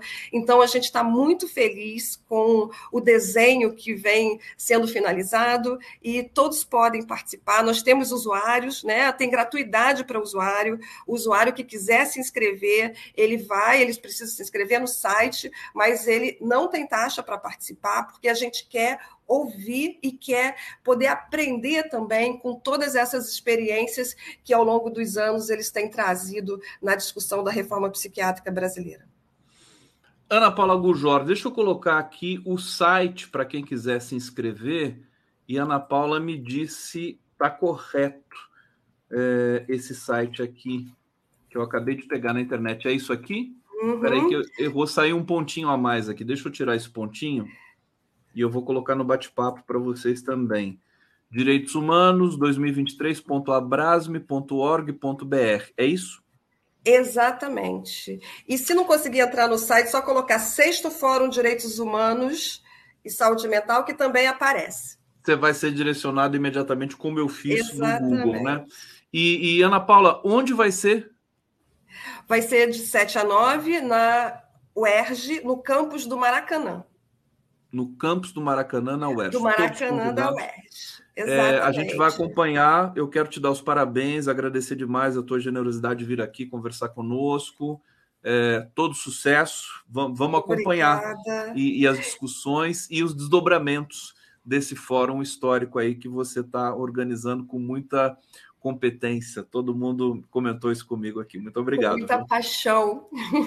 Sem paixão a gente não transforma, né? Ana Paula Gujor, obrigado. Obrigada, Gustavo. Valeu.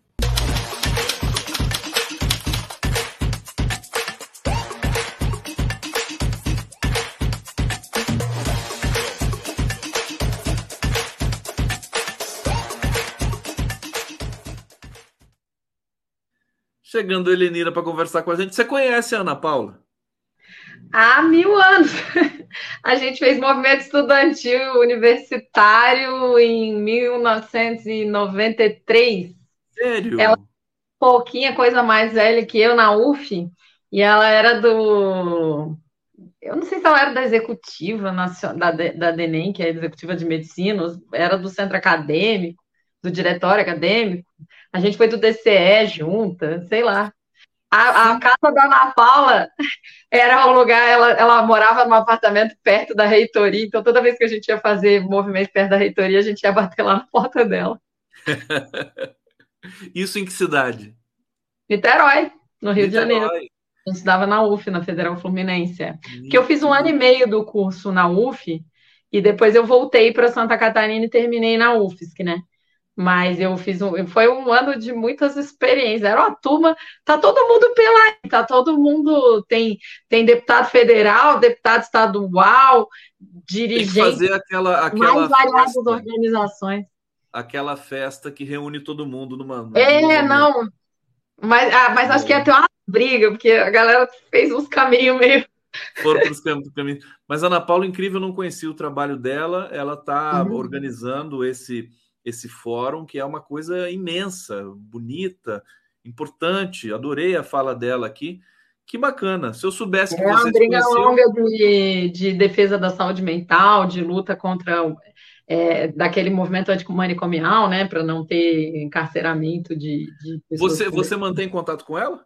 Ou faz tempo não, que não? Muito tempo que eu não tinha Muito contato, tempo? que eu não via Ana Paula. Muito tempo. A gente se encontrou a última vez, meu Deus, quanto tempo faz? Não faz anos, bem antes da pandemia, eu acho. Você também transita nessas questões de é, saúde mental, né? Você está em todos os lugares. É muito. Não, não, não, não dá para dizer que eu faço isso, não. Não, assim, como pessoa que tem muitos problemas de saúde mental, eu, eu acompanho, não, é muito lateral. É, é só porque eu sou uma pessoa curiosa, né, Conde? Eu, eu sou. Eu já, já acho que eu já deixei isso claro aqui. Eu sou uma pessoa curiosa sobre tudo, né? Eu adoro. Tudo. Eu sou formada em matemática, mas eu faço política, eu estudo sociologia, eu gosto de direito. Não, eu não gosto de não, direito. Essa questão, direito acho que a gente até conversou. A gente já conversou um dia sobre isso, comunidades terapêuticas, né? Isso está destruindo, Ai, né? É um horror, né? E, e, e, tem muita gente, eu conversei, o Paulo Amarante me dizia o seguinte: tem pessoas que precisam daquilo, né? São pessoas pobres que às vezes têm um filho com problemas de saúde mental, não tem o que fazer, não sabe o que fazer, não tem assistência e coloca lá na comunidade terapêutica e, sobretudo, também para aqueles que têm filhos com, com é, dependência química. Helenira, eu vi ontem um vídeo. Eu vi ontem um vídeo surpreendente para mim, pelo menos, da Tabata Amaral falando disso, que ela tinha descoberto que o pai dela, na verdade, era uma pessoa doente que não tinha tido assistência porque, pelo que eu entendi que ela fala, ele era alcoolista e era viciado em drogas, e que isso é um tipo de doença, e que aí ele era taxado como sem vergonha, como preguiçoso, como, enfim, irresponsável. E ela falando, e aí que ele foi em várias comunidades terapêuticas e que não conseguia, que na verdade era falta. Eu, todo mundo sabe que eu sou uma pessoa muito crítica às posições e à pessoa e à construção política da, da Tabata Amaral mas você vê que até, né, é, isso é uma coisa que transborda. E eu sou uma pessoa, eu, eu perdi coisas muito sérias na minha vida por conta da forma como o mundo lida com, com saúde mental, né? Eu, eu fui expulsa do doutorado porque a USP não reconhece que uma pessoa pode, que, que, que, que depressão é uma doença de verdade. Eu tive vários diagnósticos, depressão, síndrome do pânico, burnout, um atrás do outro, uma confusão. É, mas foi isso que me tirou do doutorado e eles simplesmente disseram que eu não tinha que eu não tinha direito a trancar a matrícula do doutorado porque estando doente com um atestado médico comprovado e depois eu estou sendo processada pelo instituto porque eu me afastei com salário e não cheguei a concluir, mas eu não concluí porque eu fui impedida pela universidade. E aí é uma repunição assim que a gente sofre. E eu sempre digo que o mundo inteiro ele, na verdade, a gente só reconhece que existe saúde mental quando a pessoa se suicida. Que foi, inclusive, o caso do, do pai da Tabata Amaral. Se a pessoa ficar viva, é sempre frescura, é gente que não trabalhou o suficiente, é, é irresponsabilidade, é falta de vergonha. Eu, sou, eu, eu sei que eu sou apontada como uma pessoa, ah, aí, ó, vagabunda, se afastou, ficou fazendo política, eu nem fiquei, eu estava tentando fazer o doutorado, fiquei doente em São Paulo, não terminei a porcaria do doutorado, fui expulsa do doutorado por não, com um atestado médico, com a congregação que eles chamam, que é a né, do, da, da, da pós-graduação, tendo reconhecido que eu tenho direito ao afastamento. Depois eu processei a universidade para tentar fazer, não consegui ganhar, porque o judiciário simplesmente é, foi super legalista, dizendo que tinha um regimento, que o meu doutorado era interinstitucional. E aí eu sempre penso, pode existir uma, um regimento que diga que a pessoa é proibida de ficar doente? Eu, eu não consigo compreender isso, né? E eu perdi essa ação e agora eu estou sendo processada pelo. Na verdade, eu estou processando o Instituto Federal porque eles me fizeram devolver e está escrito no edital que se você se afastar e não completar por motivo de força maior, que aí eu não sei qual dos dois é a força maior, se é eu ter ficado doente ou eu ter sido expulsa por ter ficado doente. Enfim, isso tá, na, tá no meu lápis, eu até tenho que mexer no meu lápis para tirar isso, mas é, é, é, um caos, assim. Aí outro dia eu falei pro meu advogado, tá na segunda instância, eu perdi na primeira instância, é, tudo isso está me custando no total 150 mil reais, eu tenho desconto do meu salário há meses, há anos já, e eu, inclusive, tive que pagar a sucumbência para o advogado da USP, que me processou contra o interesse da USP, porque para a USP era muito melhor que eu defendesse o doutorado, né? Para todo mundo era melhor que eu defendesse. Para todo mundo. É, e aí eu não consegui, processei para tentar fazer, perdi, paguei advogado, paguei a sucumbência. Agora estou é, processando o IFSC para não ter que devolver, porque está escrito que por, se for por motivo de força maior, você não precisa devolver, porque eu não, não escolhi não fazer. Eu queria, tudo que eu queria era ter terminado aquela porcaria. E hoje em dia, inclusive, fico, tenho tremores. Eu achava que você tinha doutorado. Na minha cabeça você tem. Você não, tem... eu fiz todas as disciplinas, passei, fiz a proficiência, só que eu estava com muita dificuldade, porque eu parei de dormir. E aí é engraçado que aí as pessoas dizem assim, não, mas chegaram a escrever num processo meu que a minha condição mental não me impedia de estudar. Agora, como é que uma pessoa que não dorme, porque eu não dormia nada na época, é, eu tenho um histórico de um né, de atendimento psiquiátrico aí por causa disso. Como é que uma pessoa que não dorme vai ler textos em inglês sobre engenharia mecânica e escrever sobre, eles dizem, não, mas uma coisa tem nada a ver com a outra. Não existe correlação entre o fato da pessoa ter tido essa doença mental. É isso que o juiz alega e eu, que eu não consegui comprovar que o fato de eu estar doente atrapalhou eu escrever o texto de qualificação. Agora, como que uma pessoa faz trabalho intelectual sem dormir? Eu, eu é, para mim é, é, difícil até ter, ter que explicar isso. Como Olha, é que uma pessoa... Você já é. tinha denunciado isso antes? Ai, muitas vezes eu falo muitas isso vezes? em vários lugares, até porque eu sou. Só que é muito difícil, o, o Conde, sinceramente, porque eu sempre fui uma pessoa que teve uma pelo contrário, eu sempre tive desempenho acadêmico muito alto. É, Para você ter uma ideia, eu passei em primeiro lugar no vestibular de matemática da UFSC, eu passei em primeiro lugar na minha seleção de mestrado, eu fui aprovada com 10 no TCC, eu fui aprovada com 10 estrelinha no, no mestrado, eu passei no doutorado em engenharia mecânica. Eu não sei se todo mundo tem noção, eu sou formada em matemática. Eu fiz mestrado em educação e infância. Eu passei no doutorado em, em engenharia mecânica na USP. Eu fui a única que passou pela prova. Todos os meus outros sete homens colegas, e existe uma questão de gênero bem pesada nessa história toda, é, passaram por currículo. E alguns deles também não eram engenheiros. É, um, por exemplo, era da computação, tinha um que era da física. E eles também não passaram por, por, por 30 pessoas fizeram a prova. Eu fui a única que passei na prova. Aí eu entrei, eu passei em todas as disciplinas. Eu não sei se as pessoas têm noção do que é fazer projeto mecânico sem ser engenheiro, simulação sem ser engenheiro, é, termodinâmica avançada, né? Que foram as disciplinas que eu fiz. Eu passei em todas as disciplinas. Passei na proficiência em inglês, que era uma proficiência que eles fazem provas na USP que são sobre o tema. Então, por exemplo, o tema de redação que eu tinha que responder em inglês era nanorobôs autopropulsores. E eu consegui passar na prova. Só que eu estava doente, eu tive vários problemas. Meu pai morreu em 2012, eu entrei no doutorado em 2013. Eu fiz as disciplinas ao longo do ano de 2013. E aí eu fui morar em São Paulo sozinha, sem os filhos, num, numa solitária que eu chamo era um cubículo menor do que esse quarto de hotel aqui, que eu ficava lá sozinha muito tempo, numa universidade que adoece, porque o prédio da engenharia mecânica da USP, os banheiros femininos são fechados. As únicas mulheres que a gente vê são as secretárias, as únicas mulheres pretas que a gente vê são as moças da limpeza. Eles, eles são fechados desativados, é tudo homem, tudo de direita, uma coisa super complicada, era um lugar horroroso, assim. E eu ficava num, num, num, laboratório que ele é super insalubre, assim, porque ele era um pedaço de um avião com umidade e umas, umas, umas mesas horrorosas, e era ali que eu tinha que trabalhar. É, enfim. E aí, assim, então era muita opressão de gênero, com toda uma situação familiar horrorosa.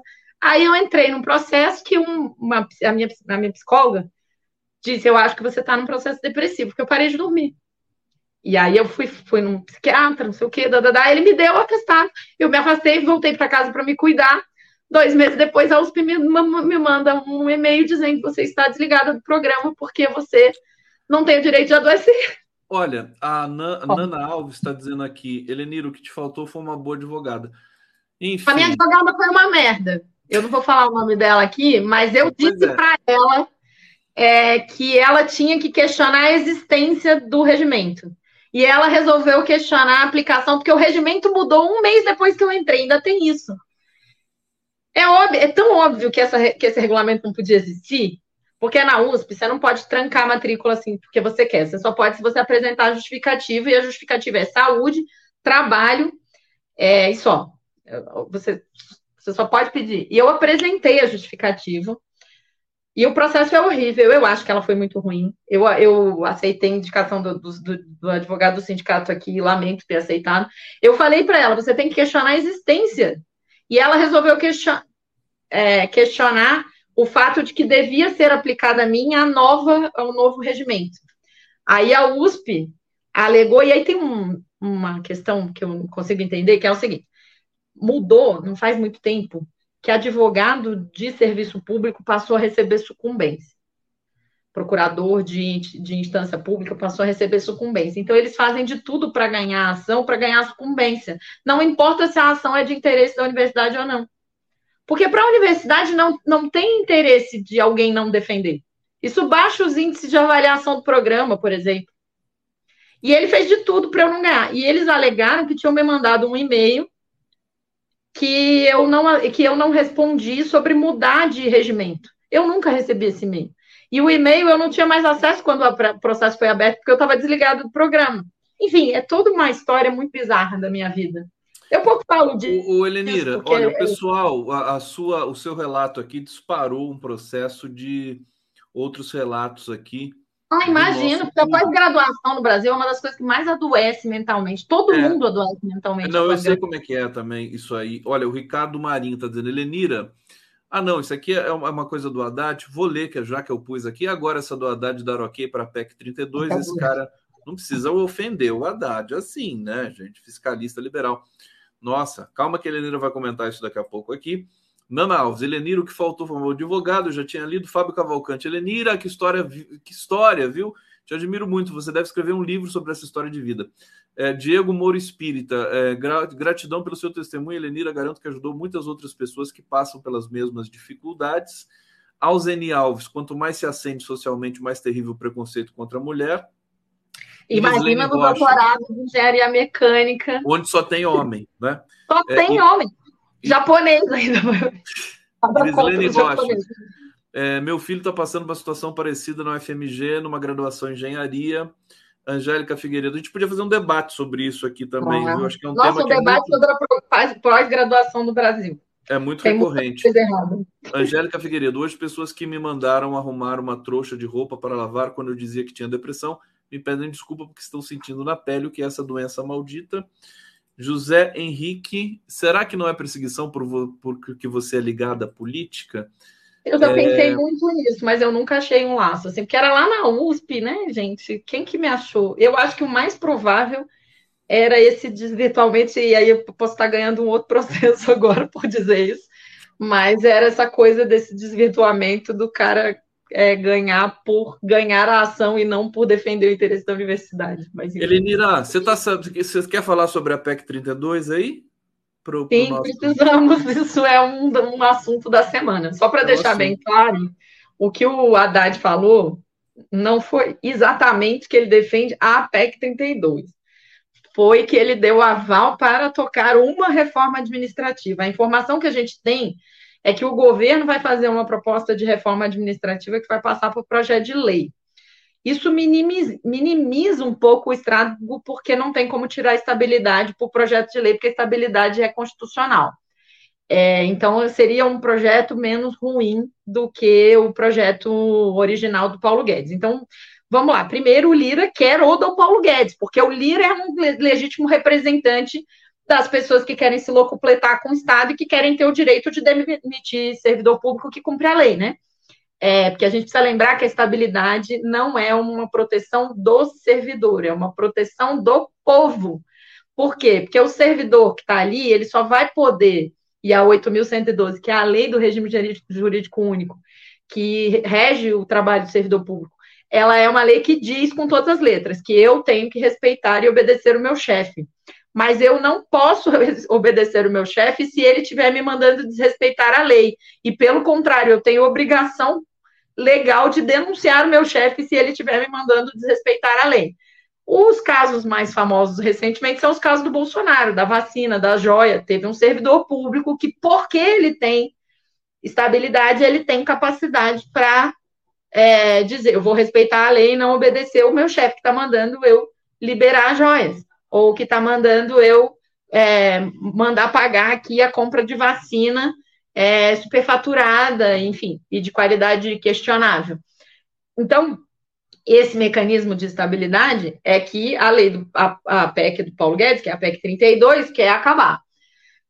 O Lira, como ele é um legítimo representante da burguesia fascista que quer acabar com o Estado e do neoliberalismo, e eu sempre digo que neoliberais e fascistas são duas faces da mesma moeda, eles estão trabalhando por isso, né? por acabar com a estabilidade, por desmontar o Estado que atende o povo. Eles querem manter só o Estado que atua como braço defensor da burguesia, que é proprietária do Estado no capitalismo. Então, eles estão fazendo muito lobby por isso. Né? E essa semana esse lobby se fortaleceu não só porque o Lira está falando bastante disso, mas porque saiu uma, uma assinatura de 23 frentes parlamentares burguesas opressoras, que são as, as frentes parlamentares do agronegócio, da bancada do armamento, da, do livre comércio, do empreendedorismo, todas as frentes parlamentares que defendem o interesse dos ricos no Brasil, assinaram 23 delas uma, uma carta em defesa da reforma administrativa. Claro, eles não querem estar trabalhando para o povo, eles querem, não querem que tenha eu, Helenira, professora, preocupada em formar gente com capacidade de ser trabalhador consciente, crítico, que vai lutar é, contra a exploração. Eles querem é, uma empresinha contratada distribuindo lá as apostilas do, do, do, secretário do Tarcísio, ensinando que empreendedorismo é essa coisa linda que você vai se autoexplorar, é, enriquecer alguém sem nem saber e achando que é seu próprio patrão. Então, esse mecanismo perverso da PEC 32, o Lira quer botar para votar essa né? E o Campos Neto e toda a burguesia e a bancada da, do boi e da bala estão defendendo isso. A gente quer que não faça reforma administrativa nenhuma agora, porque na correlação de forças que a gente tem hoje, não é que a gente não ache que tem alguma coisa que precisa ser mudada. Tem, tem coisas que precisariam ser mudadas. Mas se for mudar agora, vai ser para a gente perder. É, e aí o governo está fazendo essa mediação aí de que vai propor uma reforma para modernizar o Estado, sei que lá. E teoricamente foi essa que o, o, o Haddad autorizou o Lira tocar. O problema é que é, o que que vem, né? A gente não tem nenhuma segurança. O que vier do governo pode ser piorado, como aconteceu com a regra fiscal no Congresso. E a gente sabe que o Estado que atende ao povo é o grande inimigo desse povo. Então, a burguesia não quer a gente ali. Não quer que tenha fiscal da FUNAI para defender os indígenas, não quer que tenha ninguém no IBAMA trabalhando para impedir os grileiros de desmatar tudo, de fazer queimada, não querem que tenha gente na saúde salvando a vida de pobre, deixa pobre morrer. É assim que eles pensam. Então, é, é muito grave essa, essa, essa PEC 32, a gente vem falando dela há muito tempo. É, tem, ela não foi aprovada ainda, porque o movimento sindical dos servidores públicos está protegendo o Brasil disso, porque eu insisto, isso não é uma autoproteção, isso é uma proteção do país, né? E aí, é, até hoje ela não foi votada por causa disso, passou na comissão, mas não passou, é, não foi para o plenário, porque o não tem Lira pode colocar se ele quiser, né? Pode, ele não colocou ainda porque ele sabe que não tem voto suficiente. Perfeito. Gente, e o governo não retira, porque apesar de já ter dado várias declarações em mesa e no programa de governo que é contra a PEC 32, o governo não tem o poder de simplesmente retirar, porque como ela já foi aprovada na CCJ e na comissão especial, ela precisaria uma votação em plenário para retirar. Só que o governo também não tem certeza se tem votos suficientes no plenário para votar a retirada. Lembrando que para votar a retirada precisaria de maioria simples, o governo não sabe se tem. Para aprovar a PEC precisaria de maioria qualificada, 3 quintos do total, 308 votos. E o Lira acha que não tem os 308 votos também, porque é, sofre muita pressão do movimento de servidores públicos. Mas deixa porque... eu entender uma coisa. O, o, nosso internauta aqui falou do Haddad por quê? O Haddad... Porque o Saiu uma matéria, acho que foi na Folha ontem, dizendo que o Haddad autorizou o Lira a tocar a reforma administrativa. Porque até então, a Esther do EC, os posicionamentos do governo todos eram olha, o governo é contra é, reforma administrativa, é contra a PEC 32, não tem interesse na aprovação desse projeto, a gente defende a retirada e tal. Aí ontem saiu uma notícia dizendo que o Haddad é, teria autorizado. Helenira, você é demais, Helenira.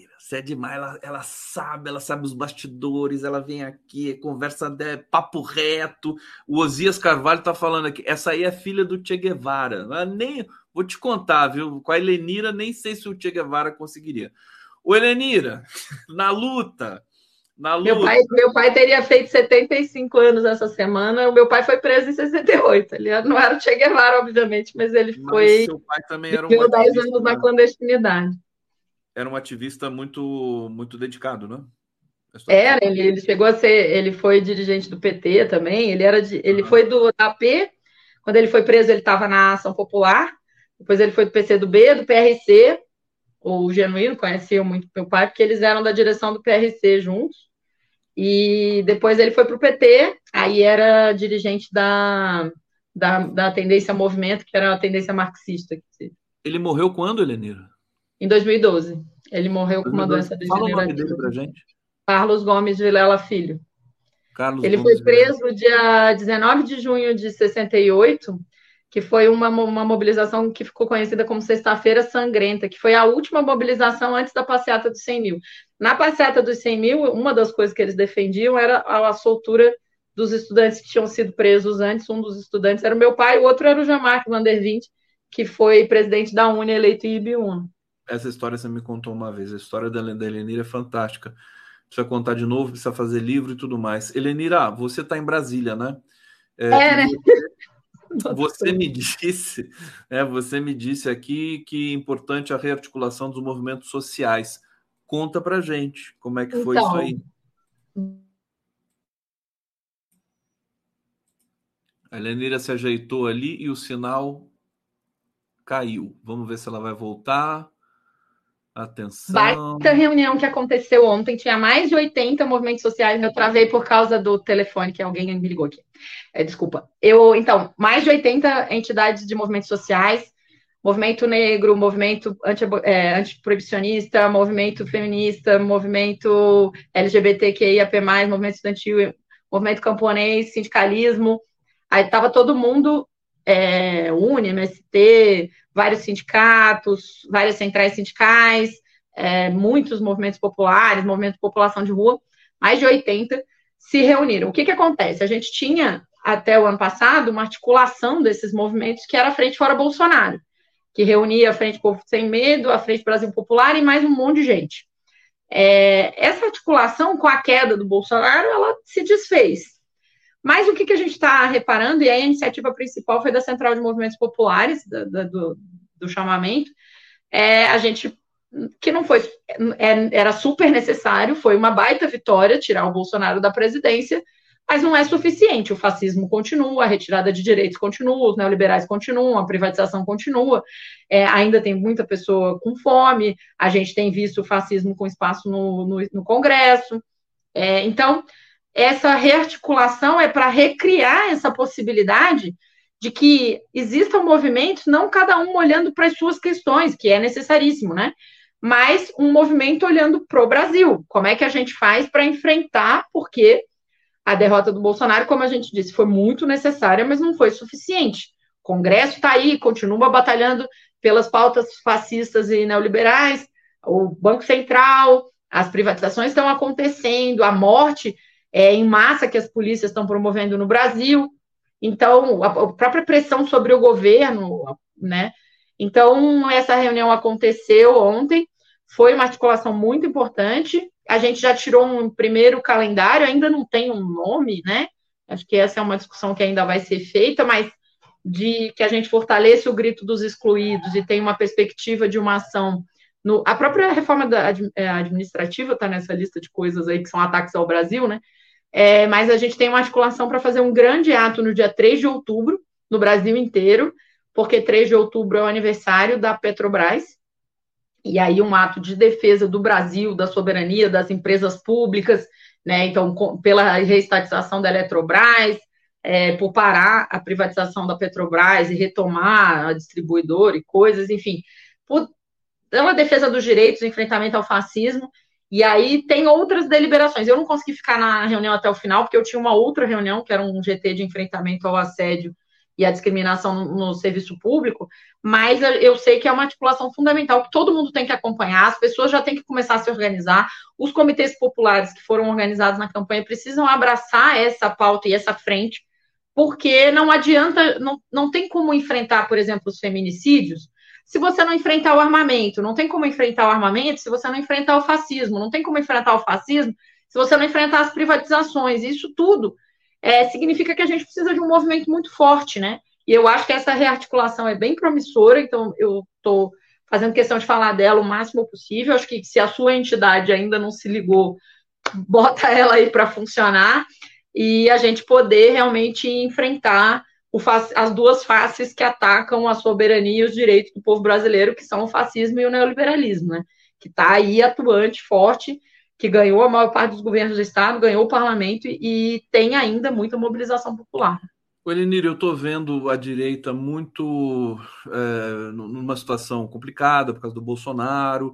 É, é, muito difícil, né? Esse depoimento coletivo de ontem, o silêncio do Bolsonaro e tudo mais. E eu, eu acho que é uma oportunidade muito boa para a esquerda ocupar espaço, esmagar a direita. A esquerda está sem apetite, me parece. É, e eu só estou comentando isso porque você está falando aí é, de, de, uma situação. É, antes, de, antes de passar para você, querida Helenira, na luta, deixa eu pegar aqui comentários que ficaram para trás uh, do, do nosso Giro das Onze. O Júnior Lage, é, essa aqui, segunda-feira, os genocidas se encontraram em BH, tem uma foto de uma senhora de verde e amarelo fazendo sinal de arminha para o fotógrafo enviar para a Daiane. Então, beleza, Júnior, a gente está esperando. É, Fernando Baix, sou voluntário para coleta de sangue. Você viu esse negócio aqui que o Flávio Bolsonaro falou? Dia 7 de setembro é dia de doação de sangue. Você viu isso? Doação de sangue. É a senha, é o apito de cachorro, né? Aí o Fernando Baia, olha a maldade do Fernando Baia, né? Sou voluntário para coleta de sangue. Bom, Esperamos que não haja sangue né? nesse dia, não, pelo menos não nas ruas. Ricardo Marinho, Helenira, e agora essa do Haddad, isso aqui eu já tinha lido, né? A PEC 32. Paulo Paiva, se não houver estabilidade, cada governante que entrar demite todos e contrata seus amigos. Nunca mais haverá denúncias de corrupção. Obrigado, Paulo Paiva. É, eu ia te pedir, você quer comentar aqui os comentários que eu li? Você quer fazer um comentário? É isso não? mesmo. Né? Deixa eu, então vamos falar do marco temporal, porque nós tivemos ali a grata surpresa do Zanin votando contra o marco temporal. Como é que foi para você? O que, qual o detalhe, o destaque que você dá para esse tema? Eu acho que tem duas coisas, né? A primeira é que é, não é exatamente uma surpresa, é que ele foi, ele recebeu uma bordoada de tudo quanto é lado pelos votos que ele deu, inclusive a Sônia Guajajara visitou ele e disse, coleguinha, né? Se liga aí. Né? Então, eu não sei, né? Eu não li, não sei se ele já tinha o voto pronto, se ele mudou, eu não tenho, não é informação, mas dá para perceber que todos os votos dele e outros vinham em outra linha, como um representante legítimo dos homens brancos ricos desse país. Ele tem votado tudo contra o povo e esse foi um voto que ele não deu exatamente contra o povo. Ele sofreu bastante pressão, mas tem o seguinte, né? O voto dele é ruim ainda porque ele é contra o marco temporal, que é o mínimo que se espera de alguém é, indicado pelo governo Lula, depois de tudo que aconteceu com os povos indígenas durante o fascismo é, do governo Bolsonaro e o golpismo do governo Temer, mas é, ele ainda escolheu defender a pior forma de indenização que foi proposta, que é a da Linda Alexandre de Moraes. Sim. E é, o que, que é a indenização? É porque quando você transforma numa reserva indígena, se alguém tem título de propriedade de terra que fica dentro da, da reserva indígena, ele, é, ele pode ser indenizado.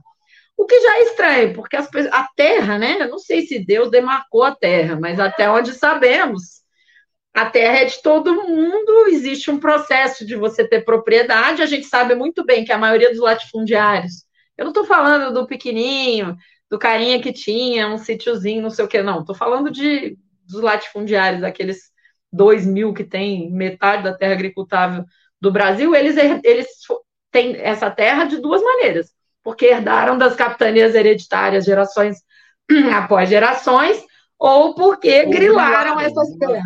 Né?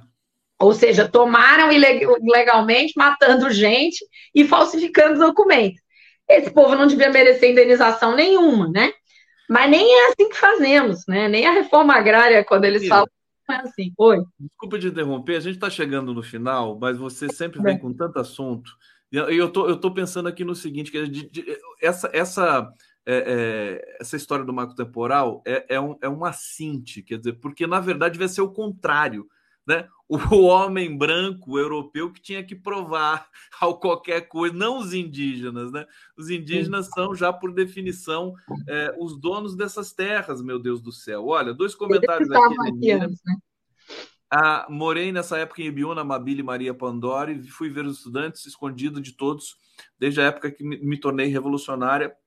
Carlos Eduardo Lessa Helenira, Sugiro que você procure prerrogativas. O Conde conhece todos lá. Sorte para você. Uh, com certeza. Elenir, antes de terminar, deixa eu te não perguntar. Não tenho mais recursos, não, não é nem recurso financeiro, não tenho direito a recursos legalmente. Eu, eu gosto tanto dessa foto sua aqui. É tão legal. Eu quero saber o, como é que foi essa foto aqui. Você tirou quando? Fala para gente, para gente terminar. Ô, ô Conde, você tá ficando tantã já, tô, Conde. Foi você que deu print nessa foto num dia que eu tava no, no, no ar aqui, pô, Conde. Eu que dei print! Oh, é! Eu Exatamente, porque você achou o máximo eu de boininha. Você eu pergunto, é verdade, fui eu que fiz isso, meu Deus do céu. Tô a gente até combinou que tava de toquinho os dois, porque eu tava. Tô, eu tô cansado, viu? Preciso tirar férias. Eu já tô falando besteira ao vivo aqui, recorrentemente. Helenira, um beijo. Ah, Sextou. Beijo, você, vai, você vai descansar? Sextou, né? Eu volto para casa avião. de noite. Ainda tem mais duas agendas aqui, além de fazer o relatório do plantão. Volto para casa de noite. Espero descansar um pouquinho. Amanhã, semana que vem, vai ser pauleira também, porque tem que fazer trabalho de base. Vou para o interior de Santa Catarina e para Porto À noite. Volto para Florianópolis. E você vem aqui semana que vem? Você vai vir na terça, como a gente Não, terça eu vou para Chapecó, Xanxerei, São Lourenço do Oeste, no interior de Santa Catarina, no Velho Oeste catarinense. E de Aí volto para Chapecó e vou para Porto Alegre fazer trabalho de base. Você vai vir quando, então, semana que vem? Sexta de novo? Não, para Brasília eu volto, acho que é dia 18, é daqui a três semanas, se nada aparecer. Mas tem aparecido, bom, né? O governo anda a animado. Gente, a, gente alinha pelo zap lá, viu, menina? Tá bom? Ah, não, aqui no giro, aqui não, no, no giro, giro, eu consigo. Não, no giro dá para fazer sexta-feira. Dá para fazer. Dá para fazer. É, terça. É, dá para fazer sexta. Terça eu não vou conseguir porque eu tenho que pegar o avião.